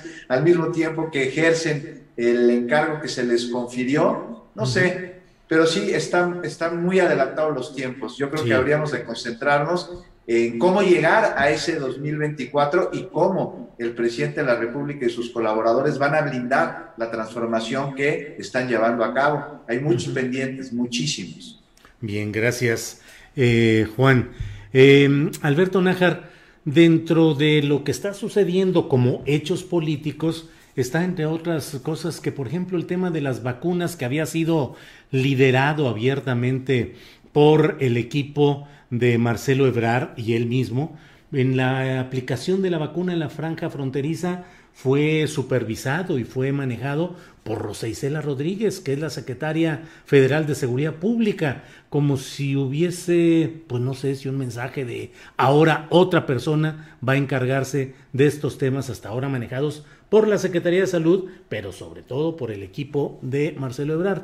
Y en la Ciudad de México entra Martí Batres, mañana jueves toma posesión como el nuevo secretario general de gobierno y ya de despedida se dan un abrazo, una fotografía de abrazo entre Ricardo Monreal, que trajo a mal traer a Martí Batres, y Martí que ahora pasa a, al segundo cargo en el gobierno de la Ciudad de México. ¿Qué opinas de estas estampas políticas, Alberto Nájar? A mí lo que me llama la atención no es que hayan designado a Rosa Isela Rodríguez eh, a esta tarea, sino que sigan sin incluir a una autoridad de la Secretaría de Salud que legalmente le correspondería llevar este tipo de acciones. Digo, ahí se decide la estrategia, ahí se deciden, eh, las autorizan pues las vacunas, se hace todo el, se hizo todo el diseño metodológico para la, eh, el programa, la estrategia contra la, la emergencia sanitaria. Y, pero más allá de las conferencias de prensa eh, del doctor Hugo López Gatel, de, ver, de, todo lo que implicó su misma participación durante un año, eh, pues no veo otro elemento ahí en esta tarea ya el del despliegue efectivo para llevar las vacunas a todo, a todo el país.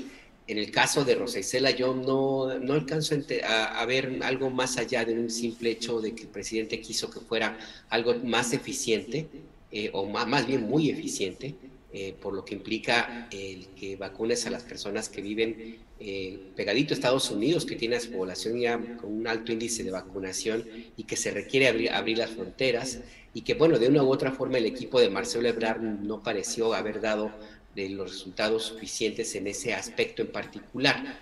Eh, yo lo veo más bien como una diferencia hacia, hacia a Rosicela Rodríguez, que forma parte, que supuestamente encabeza el gabinete de seguridad y que bueno que le correspondería una tarea en la cual los militares han estado han tenido una participación importante. Eh, yo lo veo nada más hasta ahí. Y en el caso de la de Ricardo Monreal y de Martí Batres cuando vi las imágenes y empecé a ver todo lo que había ocurrido en este en esta despedida. Híjole la primera frase eh, que se me ocurrió fue pensar híjole, no será un nuevo abrazo de Acatempan pues sí. Porque la verdad, ahí, la, historia nos dice en qué terminó ese, ese histórico encuentro entre Iturbide y Guerrero, el acuerdo que se firmó de que iba a haber un respeto eh, a la causa, a la causa superior que era la independencia de México y que estaba por encima de todo el país y el bienestar de los mexicanos. Y lo primero que ocurrió fue que Iturbide pues, se nombró emperador. Entonces, digo, por eso, por eso la idea de que este, esta fotografía me, me, recordó esa, esa escena. Pero pues más allá de eso, pues eh, a mí lo que me queda claro es que una de las misiones de Martí Batres es poner un orden, un cierto orden a los movimientos de Ricardo Monreal en la Ciudad de México, como lo, como lo comentaba, porque eh, sí, el, el, el, senador tiene ya muy, muy claras sus intenciones de contender por la presidencia de México y Claudia Sheinbaum la está viendo, la ve a ella como una, una rival bastante fuerte eh, y pues va a hacer todo lo posible, de acuerdo como la, historia política de este personaje nos lo dice, pues para garantizar que Claudia Sheinbaum no avance pues en los en la, en la mirada eh, del presidente López Obrador. Y hay que recordar también, y habrá que revisar ese aspecto, que lo que mucho se dijo, que Ricardo Monreal tenía una especie de pacto, de acuerdo con, con Marcelo Ebrard, que algunos dicen que viene desde 2012, yo no tengo muy claro si ese es el origen. Pero al final del día te digo, esta imagen del el abrazo, del saludo, pues, entre Ricardo Monreal y, Martí Batres, me parece una cortesía a la que se rinden los, los, eh, los eh, jugadores eh, que van a contender antes, los luchadores de, en, una, pelea de box más bien, ese saludo que se dan pues muy cariñoso antes de darse de moquetazos, ¿no? Esa es la impresión que me quedó.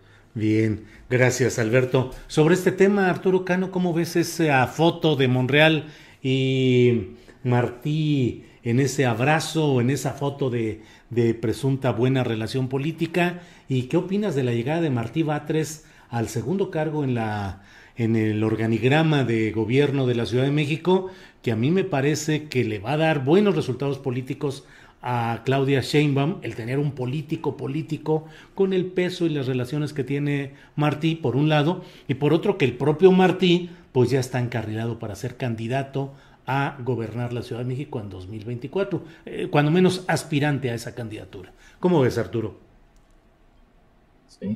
aspirante a, la, a, esa candidatura, un, un, político que fue despedido, echado de su cargo como secretario de Desarrollo Social por otro político, ahora en el, en el candelero, por Marcelo Ebrard en 2011 a propósito de un episodio eh, curioso que fue el saludo de Marcelo Ebrard a Felipe Calderón en su quinto informe de gobierno luego de eh. todo el tiempo que había pasado Marcelo Ebrard negándose a dar ese saludo.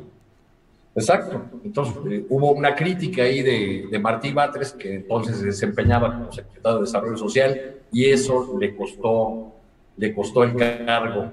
Entonces ahí, ahí veremos unos, algunos movimientos interesantes. Yo creo que hay una vieja, eh, una vieja cuenta que no sé si ambos hayan saldado o al menos haya saldado por el lado de, de Martí. Yo creo que eh, el contraste con Suárez del Real, que es quien ocupaba el, cargo anteriormente, eh, hace que se destaquen más las cualidades de Batres como político político, aunque también sea un personaje que, que del lado de la, eh, de la oposición tiene una fama de duro, eh, muchos líderes opositores suelen, llamarlo porro, este, eh, bueno, pues será con quien tendrán que, tratar y con quien tendrán que acordar cosas aquí en la, en la Ciudad de México. Respecto de la foto con, con Ricardo Monreal, pues, pues creo que dio lugar a muchos memes, comentarios tipo en las redes sociales, este, y que muchos nos seguimos preguntando cómo fue posible que estuvieran juntos sin tirarse mordidas. Era muy conocida la disputa, la animadversión, el conflicto que había entre ambos, entre ambos personajes. Yo creo que mandan un mensaje de, de civilidad que ambos eh, engullen un enorme sapo, como dice el clásico de la de la política y que son, en el caso particular de la Ciudad de México, pues los ajustes eh, naturales o normales, porque formó parte de, otro, de un conjunto de cambios que Claudia Sheinbaum hace después de los resultados que tuvieron, eh, de los malos resultados electorales de, los pasados comicios. Bien, Arturo, gracias. Eh, Juan Becerra Costa, para salirnos pues ya de este esquema de las especulaciones futuristas y de todo este rollo, eh, ¿cómo viste el, eh, todo lo que se desató a partir del careo de Carlos Loret de Mola con Laura Barranco y con Juan Manuel Magaña, que fueron asistente de información y coordinador de información del programa de que conducía Carlos Loret en Televisa cuando se dio el montaje eh, del caso Florence Cassés e, e, Israel Vallarta. ¿Cómo has visto todo lo que se ha desatado a partir de ese momento, Juan? Por favor.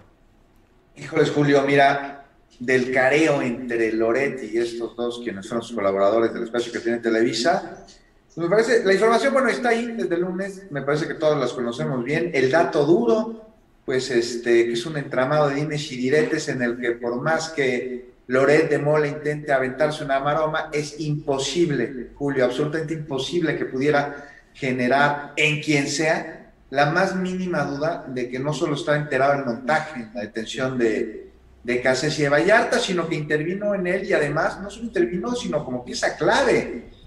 Y bueno, de lunes se mostró alegre, ¿no? Terminando el careo cínico, le dijo Vallarta.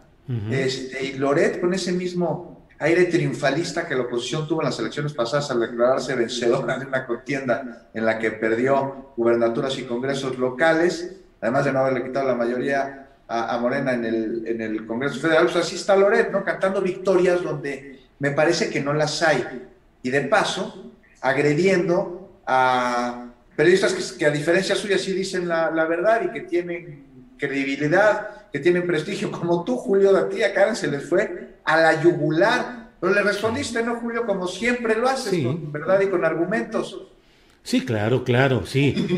Además, ahora sí que como, dice, como diría el clásico Vicente Fox, ¿y yo por qué? O sea, eh, de pronto se, se pues, enloqueció eh, Carlos Loret y trató de, como luego dicen, repartir lo que no le cabía y entonces dijo eh, contra estos dos. Pero bueno, por favor, adelante, le respondieron muy bien los dos. Y bueno, ve cómo este autodenominado periodista se convierte de manera totalmente voluntaria y provocada en noticia. O sea, él ya no da la noticia, él se convierte en la noticia. Y esta es parte de su estrategia. Y dice que va a seguir haciendo periodismo. Y me parece que se confunde, Julio, porque yo no sé ustedes, pero yo jamás lo he visto hacer periodismo porque este oficio se trata de llegar a la verdad este, para, y para lo que se acude pues a todas las fuentes posibles, ¿no? Y ahí con las fuentes se comprueba una y otra vez los datos hasta que sean irrefutables, no, Loret no hace eso. Lo que él hace es mercenarismo mediático, o sea, es un pasquín con patas que se vende para distraer la opinión y ahora pretende justamente distraer la opinión asumiendo un papel de víctima cuando, pues Julio, de acuerdo a toda la evidencia, él es el victimario y el daño que ha causado a través de sus montajes afecta a personas, afecta a instituciones. O sea, Vallarta sigue preso, privado de su libertad sin que exista sentencia. A Loret le faltan varias cosas, Julio. Una, una esencial para el periodismo, que es la verdad. Otra que le falta es la consecuencia legal de sus actos. O sea, si Cárdenas Palomino está detenido por tortura, Carlos Loret debe ser sujeto a una investigación profunda por el montaje que orquestó y que la responsabilidad penal caiga sobre él, quien, quien no solo faltó a la verdad sobre el hecho que se trata de averiguar, legalmente hablando, sino que construyó mentiras para que, eh, con las que tuvieron consecuencias legales terribles, quienes hoy son sus víctimas. Entonces hay que estar pendiente de cómo se lleva a cabo este proceso y qué sigue para Loret de Mola, porque no sería justicia si esto quedara así. Gracias, Juan. Alberto Nájar, tu opinión, por favor, sobre todo este episodio del careo y sus consecuencias luego también en estos dimes y diretes y todo lo que se ha desatado a partir de ahí. Por favor, Alberto. Pues me gustó mucho lo que dijiste, Julio. Eh, León cree que todos son de su condición. Y efectivamente, pues sí, Carlos Loret de Mola empieza a desvariar y como tú bien dices, a, tirar culpas, como tratando de decir ustedes son los que me han obligado a ser yo un personaje de esta naturaleza, etcétera. No, no, pues tiene que asumir la responsabilidad que tiene eh, en, esta, en, este montaje, que, insisto, a mí, lo, que me parece preocupante y que no debemos perder de vista eh, es que sí, efectivamente es un, es un compañero que pues se nos extravió, quién sabe en qué momento se fue, eh, alguien me comentaba que cuando empiezas a ganar miles y miles y miles de pesos, eh, pues se te sube todo a la cabeza y lo que haces es tratar de proteger esa minita de oro. Eh, porque Loret de Mola no, ganó, no ganaba poco. Creo que, creo que López Dóriga era el que ganaba más que él, porque bueno, López Dóriga se lleva una buena tajada de todo lo que obtiene de una forma, quién sabe cómo, pero bueno, le llegan miles y cientos de miles de pesos. El caso está en que, en que eh, Loret de Mola eh, tiene que asumir la responsabilidad no solamente por esa práctica de mal periodismo, que de suyo propio ya es bastante cuestionable, sino porque en ese afán de no reconocer o de tratar de minimizar las cosas y decir que yo no sabía y que, y que yo estaba en, atrás de la, eh, delante de la cámara y no podía yo saber lo que estaba ocurriendo, etcétera, pierde de vista todo lo que hay alrededor de lo, de lo que él fue un protagonista central, que es que hay personas, seres humanos, que sufrieron y que sufren todavía. Israel Vallarta tiene, ¿qué será? Desde entonces, casi que 15 años, en prisión, sujeto a condiciones difíciles dentro de la cárcel. Florence Cassette también tuvo que pasarla muy difícil. Eh, tuvo el apoyo del, gobierno de Francia y por eso es que salió y también, por supuesto, del, dictamen de la Suprema Corte de Justicia. Y, existe también una, una complicidad eh, de la cual eh, Carlos Loret de Mola y otros personajes, porque no es el único, ojo, también están ahí otros periodistas cercanos a García Luna y a Cárdenas Palomino, ayudaron a ensalzar, a darles una especie de, blindaje a estos sujetos que ahora están eh, en, detenidos y, enfrentando un juicio por sus arbitrariedades. Entonces a mí me parece que, es la reflexión que debería hacerse, eh, más allá de que si Gloria de Mola forma parte, que de hecho lo es, pues, de un eh, grupo político que trata de derribar al gobierno del presidente López Obrador, de que ejerce un periodismo muy, cuestionable, yo creo que también tendría que revisarse esa participación de un de el ejercicio de un medio de comunicación, el poder que tuvo el Carlos Loret de Mola para perjudicar la vida de seres humanos y no sentir, al menos no públicamente, ningún remordimiento por haber hecho eso. A mí me parece que eso también es demasiado grave y debería también haber ahí una, una, exigencia para que rinda cuentas por ahí. Si existiría alguna responsabilidad judicial acerca del papel que tuvo eh, de Mola en, en todo este, en, este, en este tema, pues creo que no, no debería haber dudas de que se tiene que aplicar y ahí no es persecución, no es censura, no se trata de que, como él mismo argumenta, de que es una respuesta por los videos y que cínicamente dice no me van a callar y seguiría haciendo periodismo, como dice Juan, pues ¿cuál? No, no, simplemente, sencillamente se trata de rendir cuentas por una acción execrable que mantiene, que hizo sufrir y que mantiene a personas en prisión de una manera que, insisto, es irregular por lo menos de lo que se sabe hasta ahora. Y de eso, más allá del prestigio, yo creo que de eso tendría que avergonzarse Carlos Loret de Mola. Gracias, Alberto. Eh, Arturo Cano, hablamos y le ponemos nombre, Carlos Loret de Mola, nombre y apellido, pero en el fondo no es que la persona sea exactamente lo relevante, sino todo el sistema periodístico del cual él ha sido un emblema, un beneficiario y por otra parte un ejemplo perfecto del montaje de la simulación, que son la forma de complicidad entre los poderes políticos y económicos con el poder mediático. A mí me parece que en el fondo no es ni siquiera que nos importe el nombre y el apellido en sí, sino solamente en la medida en la que es el símbolo, el ejemplo de lo que se ha vivido en todos esos temas. ¿Qué opinas, eh, por favor, Arturo? Sí, Julio, creo que tienes razón. Podríamos hablar de, se podrían hacer varios volúmenes eh, con el título de El periodismo de la verdad histórica o algo parecido, ¿no? Porque no, eh, Loret, por supuesto, no ha sido el único, ha sido una de las figuras destacadas por el papel que desempeñó como conductor del noticiero, noticiario estelar de, de Televisa, pero eh, en realidad lo que, lo que imperó durante largo tiempo fue eh, una, una, relación en la que eh, figuras del periodismo se hacían famosas publicando grandes revelaciones, detalles de la vida de tal o cual capo, eh, narraciones heroicas sobre el desempeño de la Policía Federal y poco a poco, algunos desde entonces lo, sabíamos, pero poco a poco se han ido conociendo más detalles de cómo todos estos eh, éxitos periodísticos de la filtración pues venían eh, de una relación muchas veces incluso contractual entre, entre los poderosos y, los, y quienes ejercen este tipo de periodismo. Pues sí, así están las cosas, Arturo. Bueno, pues eh, vamos, ya estamos en la parte final de este programa, son las 2 de la tarde con 51 minutos. Eh, Juan Becerra Costa, ¿cómo ves el tema de lo sucedido eh, con esta mmm, panistas o y un dirigente de una comisión mexicana de derechos humanos en la embajada de Cuba, eh, pues que terminó ahí en, en una especie de zafarrancho? ¿Qué opinas de lo sucedido, Juan, por favor? No, pues en un principio me dejó helado al ver las imágenes, ver el video de este, este cuate increpando ahí, pero luego dije, no, pues son del PAN. Claro ejemplo, lo, sí, claro ejemplo, lo y, y, están hablando de Cuba. Dije, no, no, no, pues otra cosa me hubiera extrañado enormemente.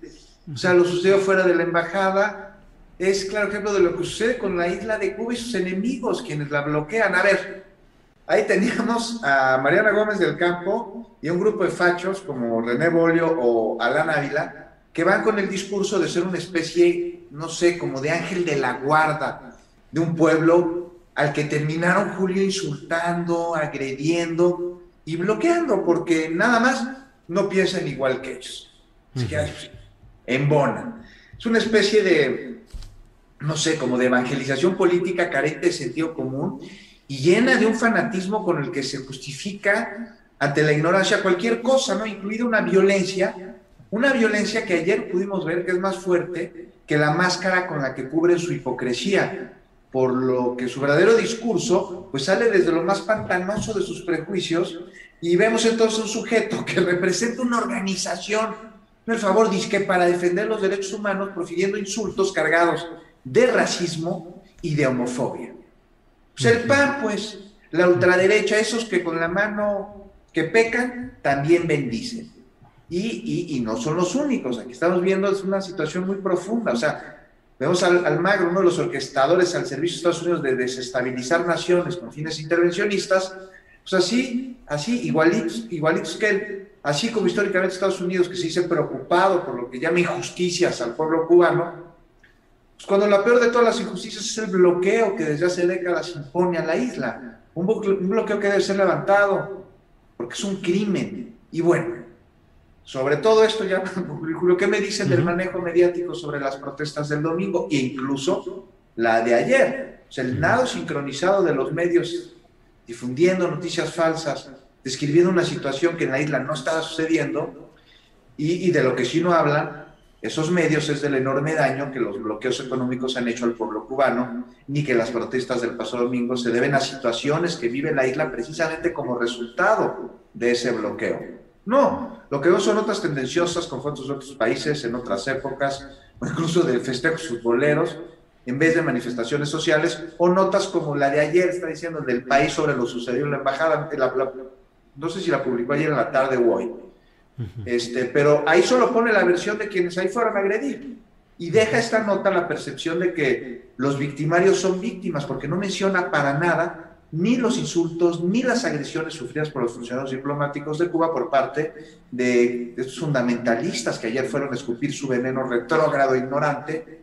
Y bueno, ya, ahora sí, ahora sí ya voy a cumplir, te lo prometo. Me parece que no hay duda en que la isla de Cuba vive momentos difíciles. No solo hoy, desde hace mucho tiempo, debido al bloqueo que sufre principalmente, algo que es inhumano. Pero aún así, yo les aseguro que si ustedes ven en Cuba a un niño sin zapatos, es porque los dejó por ahí para jugar en, el, en la arena y después volvérselos a poner. He tenido la oportunidad de ir varias veces a la isla y en distintas circunstancias y me he percatado de que no hay nadie sin recibir educación. No hay un enfermo que no reciba atención por parte de, esos médicos cubanos que ante la primera emergencia, no importa dónde, salen de su isla para ayudar. Esos médicos que debido al bloqueo se han tenido que concentrar en impulsar una política de medicina preventiva que ha resultado por demás eficiente, pero no suficiente. ¿Por qué esos que fueron a insultar a la embajada cubana, me pregunto, no miran a los Estados Unidos a través de sus millones de indigentes y de guetos, llenos de niños que no pueden ir a la escuela, de un sistema de salud pública elitista, un sistema electoral en el que no gana la mayoría de la intención de los votos, pero ay no, en Cuba son unos dictadores. O sea, ¿por qué si están tan interesados en los derechos humanos no dicen una sola palabra sobre la base estadounidense en Guantánamo. A ver, ¿por qué de eso sí no se quejan? ¿Por qué si dicen estar preocupados y ser solidarios con el bienestar del pueblo cubano, no hacen algo, caray, para acabar de una vez por todas con el bloqueo que de manera unilateral Estados Unidos ha impuesto, además también de manera coercitiva, en la isla, justo con el fin de desestabilizar? Es lo que tengo que decir de los que fueron ayer a la embajada, de lejos. Bien, Juan, gracias. Eh, Alberto Nájar, no sé qué pasó exactamente en Haití, pero luego se viene este tema de, la, de las protestas en, en algunas partes de Cuba y una evidente manipulación informativa en varios medios que se han podido mostrar y demostrar. Pero también me pregunto, eh, Alberto, ¿qué tanto todo este movimiento puede terminar afectando la propia política de México, dado que México ha mantenido una actitud solidaria con la revolución cubana. ¿Cómo ves estos cambios? Que bueno, estas movilizaciones que no sé si en el trasfondo está la nueva administración de Estados Unidos con Joe Biden. ¿Qué opinas, Nájar? No, yo no veo que vaya a haber algún problema por lo que el presidente López Obrador dijo a contrapelo de la posición que habían tenido otros mandatarios desde Cedillo, eh, este sujeto que se apellida Calderón, eh, bueno, Vicente Fox, por supuesto, y Peña Nieto, que tuvieron una política bastante distinta a la tradicional que había seguido México hacia Cuba. A mí me parece que el planteamiento del presidente López Obrador es muy congruente con, con la forma que él entiende la, bueno, la política exterior, por supuesto, pero también la propia posición política de su gobierno y al contrario, le manda un mensaje de más eh, de solidaridad y fortaleza en, en, esa ruta de que algunos ya plantean como más acabada, más aterrizada del surgimiento de un bloque de países progresistas, el cual el presidente López Obrador tiene, pues tiene una delantera bastante y un reconocimiento importante. Por ese lado no lo veo, no veo yo que vaya a haber una, una mayor diferencia. En el caso de Joe Biden, bueno, pues él simple y sencillamente emitió un comunicado en el, tono eh, en que se debería esperar de un, inquilino de la Casa Blanca, eh, muy distinto a lo que, al, que, al tono que utilizó Barack Obama, que fue su jefe en, en, algún momento de Joe Biden, condenando la falta, lo que llama falta de democracia en Cuba y la falta de libertades civiles, etcétera. Nada, nada extraño por allí. Ahí lo que, lo que me llama la atención eh, es que existe una cierta, sí, una condena internacional atizada por muchos medios de comunicación y, existe también este surgimiento de voces patrioteras que están eh, que acuden a la embajada como sucedió eh, ayer en Ciudad de México a hacer el ridículo a nadie se le niega ese derecho. Eh, y existe también una tormenta en redes sociales descalificaciones en fin etcétera en torno a lo que sucede en Cuba y no hay una sola mirada de algo que también es algo, eh, un tema bastante fuerte y que lleva ya varios meses y que puede derivar en una, en una tragedia si no se pone una solución pronta. Me refiero a lo que ocurre en Colombia, por ejemplo, donde tienen, tienen un paro nacional de hace buen rato, donde existe una decisión del gobierno de Iván Duque de, de responder de una forma militar a las protestas sociales un diálogo de sordos donde no está escuchando el gobierno de Duque para nada y donde empieza a haber ya eh, surgimiento de represión selectiva y de ataques inclusive muy parecidos a los que en su momento fueron cuestionados de, disparos de, con balas de goma hacia jóvenes para dejarlos ciegos. O sea, ese tipo de, temas que en, otros momentos fueron muy, muy condenados, no merecen ni un comentario de estos, de estos que se envuelven en la bandera de la, no sé de qué bandera, de las Naciones Unidas, de quién sabe qué, y que van y hacen una selección muy extraña de, quién, de quiénes son finalmente los, los, que necesitan ser cuestionados y olvidan eh, o echan la mirada a otro lado en lo que sucede en otras partes de América Latina. Y hay una razón que yo la que, me, parece pues muy lógica y con esto cierro, Julio. el gobierno de Cuba se ha mantenido en su línea política, económica y social de hace décadas, no ha variado, muy poquito, eh, y pues hay gente que no los quiere, muchísimos. Y el gobierno de Iván Duque pues es muy cercano, muy cercano a, a Álvaro Uribe, que no hay que olvidar, es el gurú del familiar de la que encabezó la protesta ayer en, la Embajada de Cuba, Mariana Gómez del Campo. Me refiero a este sujeto Calderón Hinojosa. No hay que olvidar que Álvaro Uribe fue el que le aconsejó a Calderón Hinojosa de que se vistiera con los aires de estadista y le hizo creer que él era un Churchill y que él estaba salvando al planeta entero y que bueno, que la cruzada en, la cual él insistía en que murieran miles de personas era, era necesaria. Entonces, pues sí, la cercanía ideológica de los fachos, como les dice eh, Juan, pues les hace tener una mirada y una ceguera selectiva, Julio. Gracias, Alberto. Eh, vamos con Arturo Cano sobre este tema, pero antes déjeme invitar a quienes nos siguen en este programa para que no se retiren porque luego de esta mesa tendremos algunas noticias interesantes que nos está preparando Adriana Buentello y al final voy a hacer un comentario editorial sobre, hoy teníamos programada una entrevista con la secretaria del Medio Ambiente del Gobierno Federal, eh, María Luisa Albores, eh, y para ello estábamos muy preparados porque el tema era precisamente lo que, se está lo que está sucediendo en San Luis Potosí, donde se está jugando con el gran engaño de decir que se está protegiendo un área natural, una reserva ecológica de la Sierra de San Miguelito, pero se le cercenan 1.805 hectáreas para que ahí se desarrollen, se hagan desarrollos inmobiliarios de alta plusvalía, de gran lujo, que van a ser lo clásico, donde se van a establecer todos estos lugares con campos de golf, con eh, eh, lagos artificiales, en fin. Eh, es un proyecto que se llama Cañadas encabezado por los que siempre se han aprovechado de estas circunstancias en San Luis Potosí. Bueno, pues la secretaria nos canceló a última hora y nos pidieron que atendiéramos con un funcionario de otro nivel que, que sería el que nos atendería. Dijimos que no porque la cita estaba concertada justamente con la secretaria del Medio Ambiente, quien no quiso responder. En fin, de todo eso hablaremos luego. Perdón por el comercial y por el largo paréntesis.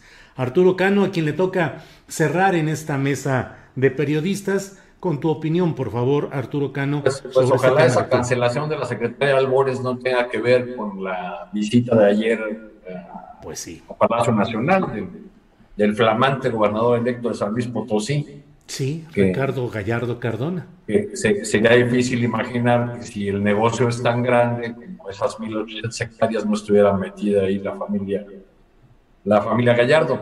Del asunto de Cuba y la, y la protesta ayer en la embajada, Julio, pues yo solo quiero decir que quisiera olvidar el nombre del personal, del personaje que hizo comentarios, que hizo o que dirigió insultos homofóbicos y racistas a empleados de la embajada cubana este, para, para destacar que, porque creo que es lo menos importante este, este personaje, pero para destacar que estaban ahí algunas figuras del PAN muy cercanas a, a, Felipe Calderón, la misma Mariana Gómez del Campo, que fue eh, la que en otros momentos ha traído a, a, o ha invitado a nuestro país a figuras de la, de la derecha latinoamericana para alimentar esta narrativa de, López Obrador como eh, el que nos lleva al comunista, al comunismo, el, peligro de la venezolanización de, de México, en fin, trajeron, trajo, por ejemplo, y la presentó como la gran heroína y como la gran figura de la oposición venezolana a una ONG llamada María Corina Machado, que cuando se dio la interna para definir al candidato presidencial de la oposición en Venezuela, obtuvo 2% de los votos. Eso fue lo que obtuvo María Corina Machado. Y también trajo Mariana Gómez del Campo y presentó como héroe al juez que eh, sentenció de manera irregular, tramposa, eh, al presidente Lula, a Sergio Moro, quien gracias a ese a esa maquinación jurídica que llevó a la prisión a Lula, fue durante algún tiempo el ministro de Justicia de Bolsonaro. Esas son las figuras que promueven eh, personajes como Mariana Gómez del Campo y son los mismos que, que van a, echar esos gritos a, a la embajada de, de, un país de un país hermano con el que nos unen tantos lazos como en el caso cubano. Bien, Arturo, muchas gracias. Y bueno, pues gracias a los tres. Eh, Alberto Nájar, buenas tardes y muchas gracias. Gracias a ti, Julio. Un abrazo y también para Arturo, para Juan y para quienes nos acompañaron hoy en esta, gracias. Juan Becerra Costa, muchas gracias y buenas tardes. Ya, no podía quitar el micrófono ya. Muchas gracias. Adelante, gracias, gracias. Arturo Cano, buenas tardes y muchas gracias. Buenas tardes y buenas tardes a todos los que nos acompañaron. Gracias. Muy bien. Muchas gracias. Gracias. Ha sido la mesa de periodistas de este miércoles 14 de julio. No se vaya, síganos acompañando porque viene más información relevante con mi compañera Adriana Buentello y luego haré un comentario editorial sobre la Semarnat eh, y lo que sucede en San Luis Potosí, que es una agresión a la ecología con visos, pues cuando menos de corrupción. Vamos a hablar de eso más adelante y por lo pronto Adriana Buentello, que ya está de regreso aquí con nosotros. Adriana, eh, de nuevo, por, por favor, Adriana. Aquí ando, Julio. Pues ya, listísima. Y les comentaba, Julio, pues esta reunión eh, que se dio precisamente, Julio, después de la conferencia mañanera, alrededor de las 10 de la mañana los reporteros y muchos periodistas empezaron a dar cuenta de cómo llegaban gobernadores electos y en funciones precisamente de Morena a esta reunión. Pues ya salió Julio y el presidente anunció, puso a través de sus redes sociales, a través de su cuenta de Twitter, vemos esta imagen en donde pues 16 eh, gobernadores asistieron, 16 gobernadores de Morena en funciones y electos asistieron y el presidente dio a conocer que establecieron acuerdos para intensificar acciones y vivir en plena paz. También importante mencionar que eh, pues eh, informa el presidente que va a hacer lo mismo con los otros 15 mandatarios estatales del país. Y también darles cuenta de que el empresario Miguel Alemán Magnani contra quien existe una orden de aprehensión por defraudación fiscal, se encuentra en Francia desde febrero y de acuerdo con su abogado no está huyendo. Esto en entrevista en diversos medios. Javier Mondragón, abogado de la familia alemán, dijo que desde inicios de este año el empresario decidió establecerse en Francia. Y el eh, presidente López Obrador En esta conferencia mañanera del día de hoy se pronunció porque en el país haya una nueva clase media más humanista, erradicando el racismo y el clasismo, y además también condenó eh, las protestas del Partido Acción Nacional en la Embajada de Cuba, en donde un supuesto defensor de, derechos humanos le llamó guardia negro a un trabajador de dicha embajada. Vamos a escuchar. Que los que vayan saliendo de la pobreza se vayan convirtiendo en una clase media con dimensión social, con humanismo, una nueva clase media, no individualista, clasista, racista. Ayer eh, van a protestar en frente de la Embajada de Cuba unos eh, conservadores de clase media que se hacen este, eh, pasar o son defensores de derechos humanos y hay una confrontación afortunadamente menor, pero sí hay eh, insultos. Entonces, uno de los participantes le dice a un eh, funcionario de la Embajada de Cuba, bueno, no lo voy a repetir yo, el de derechos humanos, pero eh, estoy seguro o es posible que este señor esté preparado académicamente, que tenga licenciatura, maestría o sea considerado como gente de bien, pero su clasismo, su racismo, lo trae a flor de piel, pero no es, es el caso, es un comportamiento general. Eso no debe de ser un modelo a seguir. Por eso hablo de una nueva clase media. Bueno, y el exdirector de Pemex, Emilio Lozoya, logró otra prórroga de 30 días para enfrentar la audiencia por los casos de corrupción de Odebrecht y la planta agronitrogenados. Eh, los abogados de Lozoya Austin indican que en este plazo el, director de, el exdirector de Pemex buscará ofrecer datos de prueba a la Fiscalía General de la República, esto con la intención de conseguir un criterio de oportunidad que lo beneficie. Por lo pronto, Lozoya busca presentar un contrato de un banco suizo eh, que guarda relación con los depósitos de Odebrecht y pues tener los estados de cuenta de transferencia en un banco de Alemania. Eh, también en la conferencia mañanera del día de hoy, el presidente recordó que España no ha tenido la delicadeza de responder a la carta que envió su gobierno y dijo que le faltó humildad al gobierno español ante la petición de perdón por la conquista y lamentó que empresas de ese país vinieran a México a robar. Escuchemos. Les planteamos que son tiempos de reconciliación para ver hacia el futuro, no condenando solo el autoritarismo, el robo, el saqueo a México, sino también reconociendo lo que se aportó de España y de Europa a nuestro país, en ese tiempo y en otras épocas. Bueno, envío una carta que hasta podríamos ponerla ahora de manera respetuosa y no tienen ni siquiera la delicadeza de responderla. La filtran y empiezan los ataques a mi persona y al gobierno de eh, autoridades, de intelectuales pro monárquicos, Vargas Llosa, otros escritores, la prensa, el país, programas de radio, de televisión en España, burlándose de nuestra propuesta, que por qué tenían ellos que pedir perdón, con mucha arrogancia. Les faltó humildad. Se olvidan de que el poder es humildad.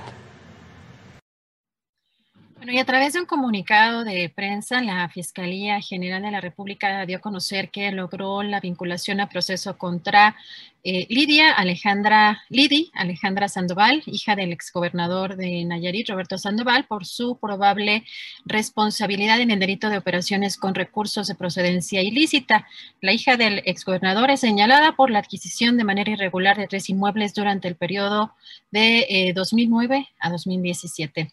Y el presidente López Obrador dijo que, pues, aunque sí hay un rebrote de COVID-19 en el país, es pequeño, pero sí habrá regreso a clases de manera presencial de forma, dijo, definitiva y no hay nada que lo impida. Escuchemos. Este, con la pandemia se cerraron las escuelas, estamos ahora preparándonos para el reinicio a clases presenciales.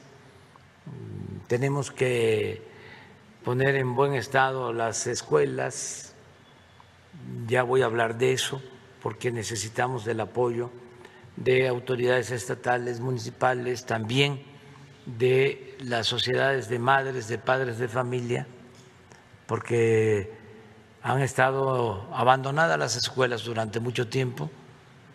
Hay escuelas incluso hasta vandalizadas y necesitamos este, arreglarlas, porque vamos a reiniciar las clases, así, este, en definitiva. No hay nada que lo impida.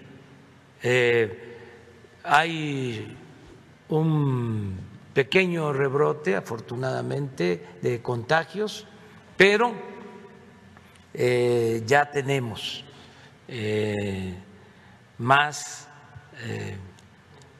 vacunación y por lo mismo hay menos riesgos de contagio y ya no podemos este, seguir con las escuelas cerradas.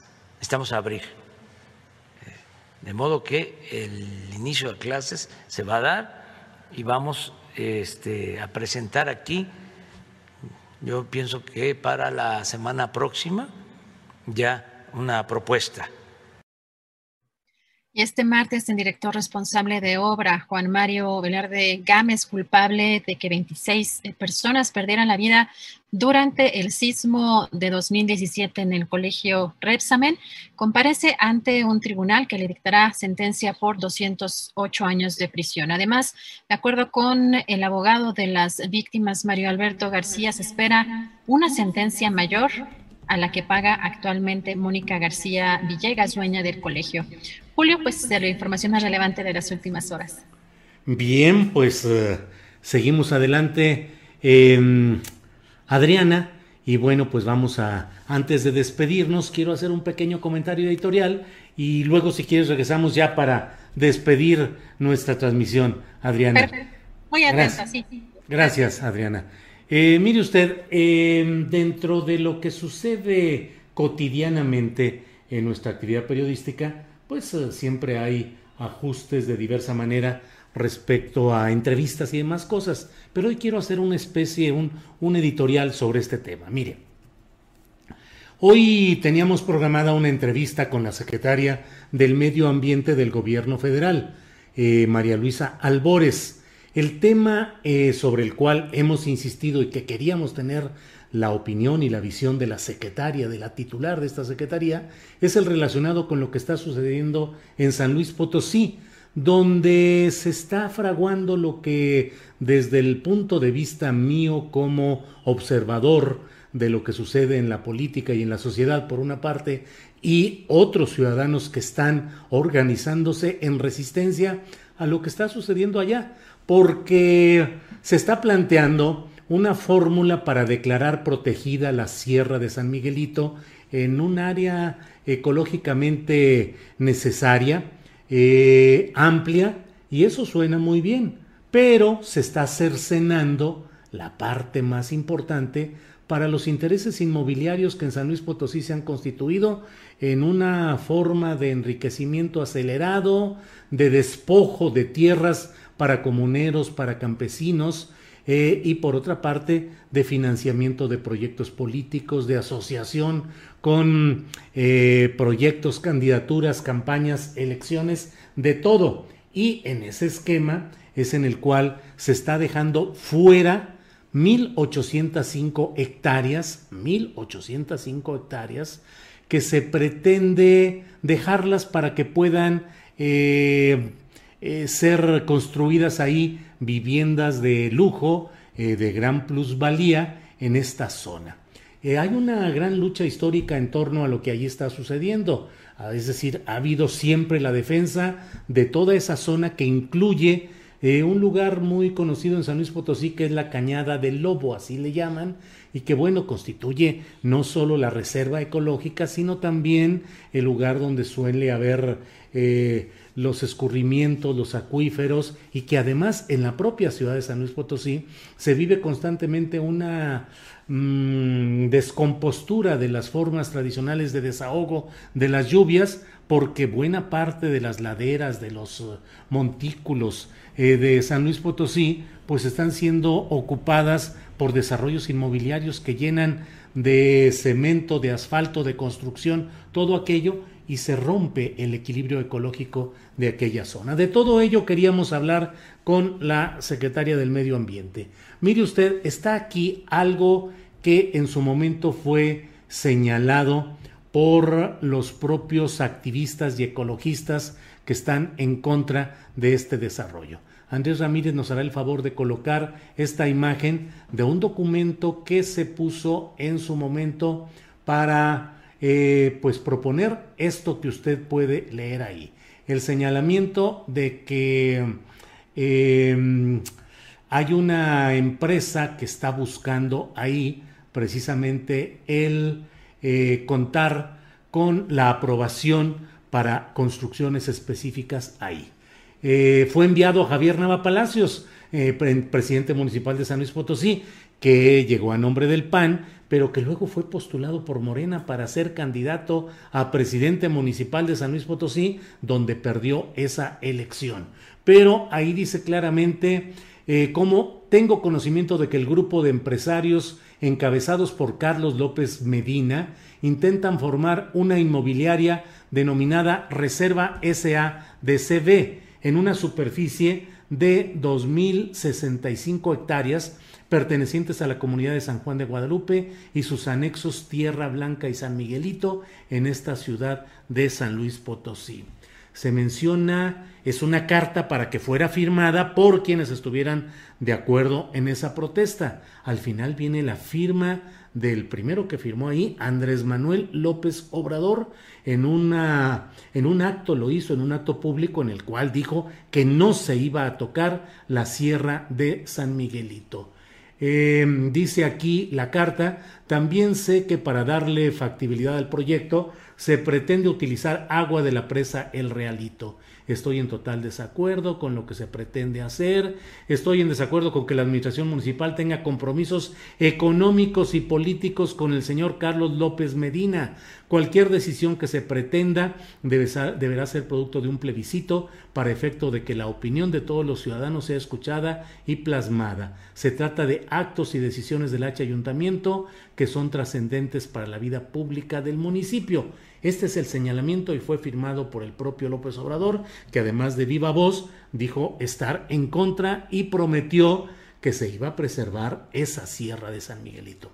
Sin embargo, ahora, después de un proceso rutinario de los que hacen burocrático la propia Semarnat y autoridades del Estado de San Luis Potosí, se afirma que es decisión de la comunidad, de las comunidades, el dar paso a que se proteja todo lo demás, excepto las 1.805 hectáreas donde, según este documento, el empresario Carlos López Medina, que es el principal constructor de los desarrollos importantes de San Luis Potosí, eh, estaría por construir ahí un desarrollo especial.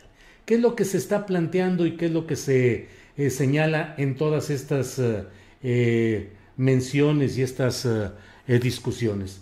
Pues el hecho de que no se puede de manera impune pretender que se proteja todo lo que es ese, esa área nacional protegida de la Sierra de San Miguelito, declararla como tal, pero reservando justamente el filón valioso, el filón valioso para los inmobiliarios que de ahí se van a aprovechar pues para las construcciones que están planteando y para una serie de acciones que a fin de cuentas han sido pues el modus operandi en San Luis Potosí, donde se han violentado procedimientos, se compran los votos de los ejidatarios, se les paga una bicoca que sin embargo puede parecer mucho para los destinatarios para que den el voto de aprobación eh, y puedan incluso en algunos casos habilitarse como ejidatarios a personas ajenas o como comuneros a personas ajenas a esos lugares que luego votan en reuniones amañadas protegidas por la policía para que ahí digan que sí aprueban el que se realicen ciertas acciones que son las que benefician y terminan en todo esto. Nos hubiera gustado platicar con la secretaria del Medio Ambiente, con el María Luisa Albores, sobre estos temas y que quede muy claro qué es lo que está sucediendo en San Luis Potosí, donde además llega un nuevo gobierno el de alguien que llega a nombre del Partido Verde Ecologista de México, Ricardo Gallardo Cardona, quien ayer tuvo una audiencia con el presidente de la República y el propio presidente López Obrador puso un tuit en el cual dijo haber recibido a este gobernador electo, lo cual es correcto porque finalmente en, eh, en términos estrictamente jurídicos, eh, él es el gobernador electo hoy, Ricardo Gallardo Cardona, y lo recibió y puso además, eh, hablamos de varios temas y de garantizar el respeto a la ecología en la Sierra de San Miguelito. Palabras más, palabras menos. El punto está en que no haya engaño que no se diga que se protege todo, pero dejando el filón de 1.805 hectáreas para que se desarrollen los proyectos inmobiliarios tan buscados por estas empresas y estos personajes que siempre han estado utilizando métodos um, pues poco ortodoxos, por no decir corruptores, para lograr sus objetivos en San Luis Potosí. Bueno, pues esto es lo que he querido compartir con ustedes. Mm, ahora vamos ya, regresamos con mi compañera Adriana Buentello para pues ya la parte final de este programa. Adriana, pues ya estamos finalizando, ya tenemos eh, todo listo, ya estamos puestos para mañana cuando tendremos la mesa de seguridad con nuestros compañeros Víctor Ronquillo, con Ricardo Ravelo y con Guadalupe Correa. Todo listo ya para mañana, Adriana. Pues, no todavía. Eh, todavía. justo tengo una nota antes de. Viene. Viene. Ahorita en estos momentos que estabas dando tu, eh, editorial, Julio, hay una información también que es relevante, eh, pues con estos cambios que anuncia la jefa de gobierno Claudia Sheinbaum, em, pues nombró a Yadneli Maldonado como comisionada para la reconstrucción capitalina. Esto, Julio, es en sustitución de César Cravioto, que va a dejar el cargo precisamente para eh, suplir a Martí Batres en el Senado, Julio. Así que está dando a conocer esto la jefa de gobierno de la Ciudad de México, Claudia eh, Sheinbaum, que, justamente ayer en la conferencia de prensa le preguntaban quién quedaría a cargo eh, pues, en, en, este tema de la reconstrucción capitalina, Julio. Bien, pues como siempre con la información al momento. Y pues Adriana Buentello, estamos ya ahora sí en la parte final de este, de este programa y bueno, pues estaremos listos para lo que venga mañana. Así es que muchas gracias a la audiencia, muchas gracias a quienes nos han acompañado en este programa, muchas gracias al equipo y nos vemos eh, mañana. Adriana, si no hay otra cosa. Muchas gracias, Julio. Gracias a todos. Buena tarde, buen provecho. Hasta mañana. Para que te enteres del próximo noticiero, suscríbete y dale follow en Apple, Spotify, Amazon Music Google o donde sea que escuches podcast. Te invitamos a visitar nuestra página julioastillero.com. ¿Te preocupas por tu familia? Entonces, ¿por qué darles solo huevos ordinarios cuando pueden disfrutar de lo mejor? Eggland's Best, los únicos huevos con ese delicioso sabor fresco de granja, además de la mejor nutrición, como 6 veces más vitamina D, 10 veces más vitamina E y 25% menos de grasa saturada que los huevos regulares, además de muchos otros nutrientes importantes. Así que, dales los mejores huevos. Eggland's Best, mejor sabor, mejor nutrición, mejores huevos. Hola, buenos días, mi pana. Buenos días, bienvenido a Sherwin Williams. ¡Ey! ¿Qué onda, compadre? ¿Qué onda? Ya tengo lista la pintura que ordenaste en el ProPlus app. Con más de 6.000 representantes en nuestras tiendas listos para atenderte en tu idioma y beneficios para contratistas que encontrarás en aliadopro.com. En Sherwin Williams somos el aliado del PRO.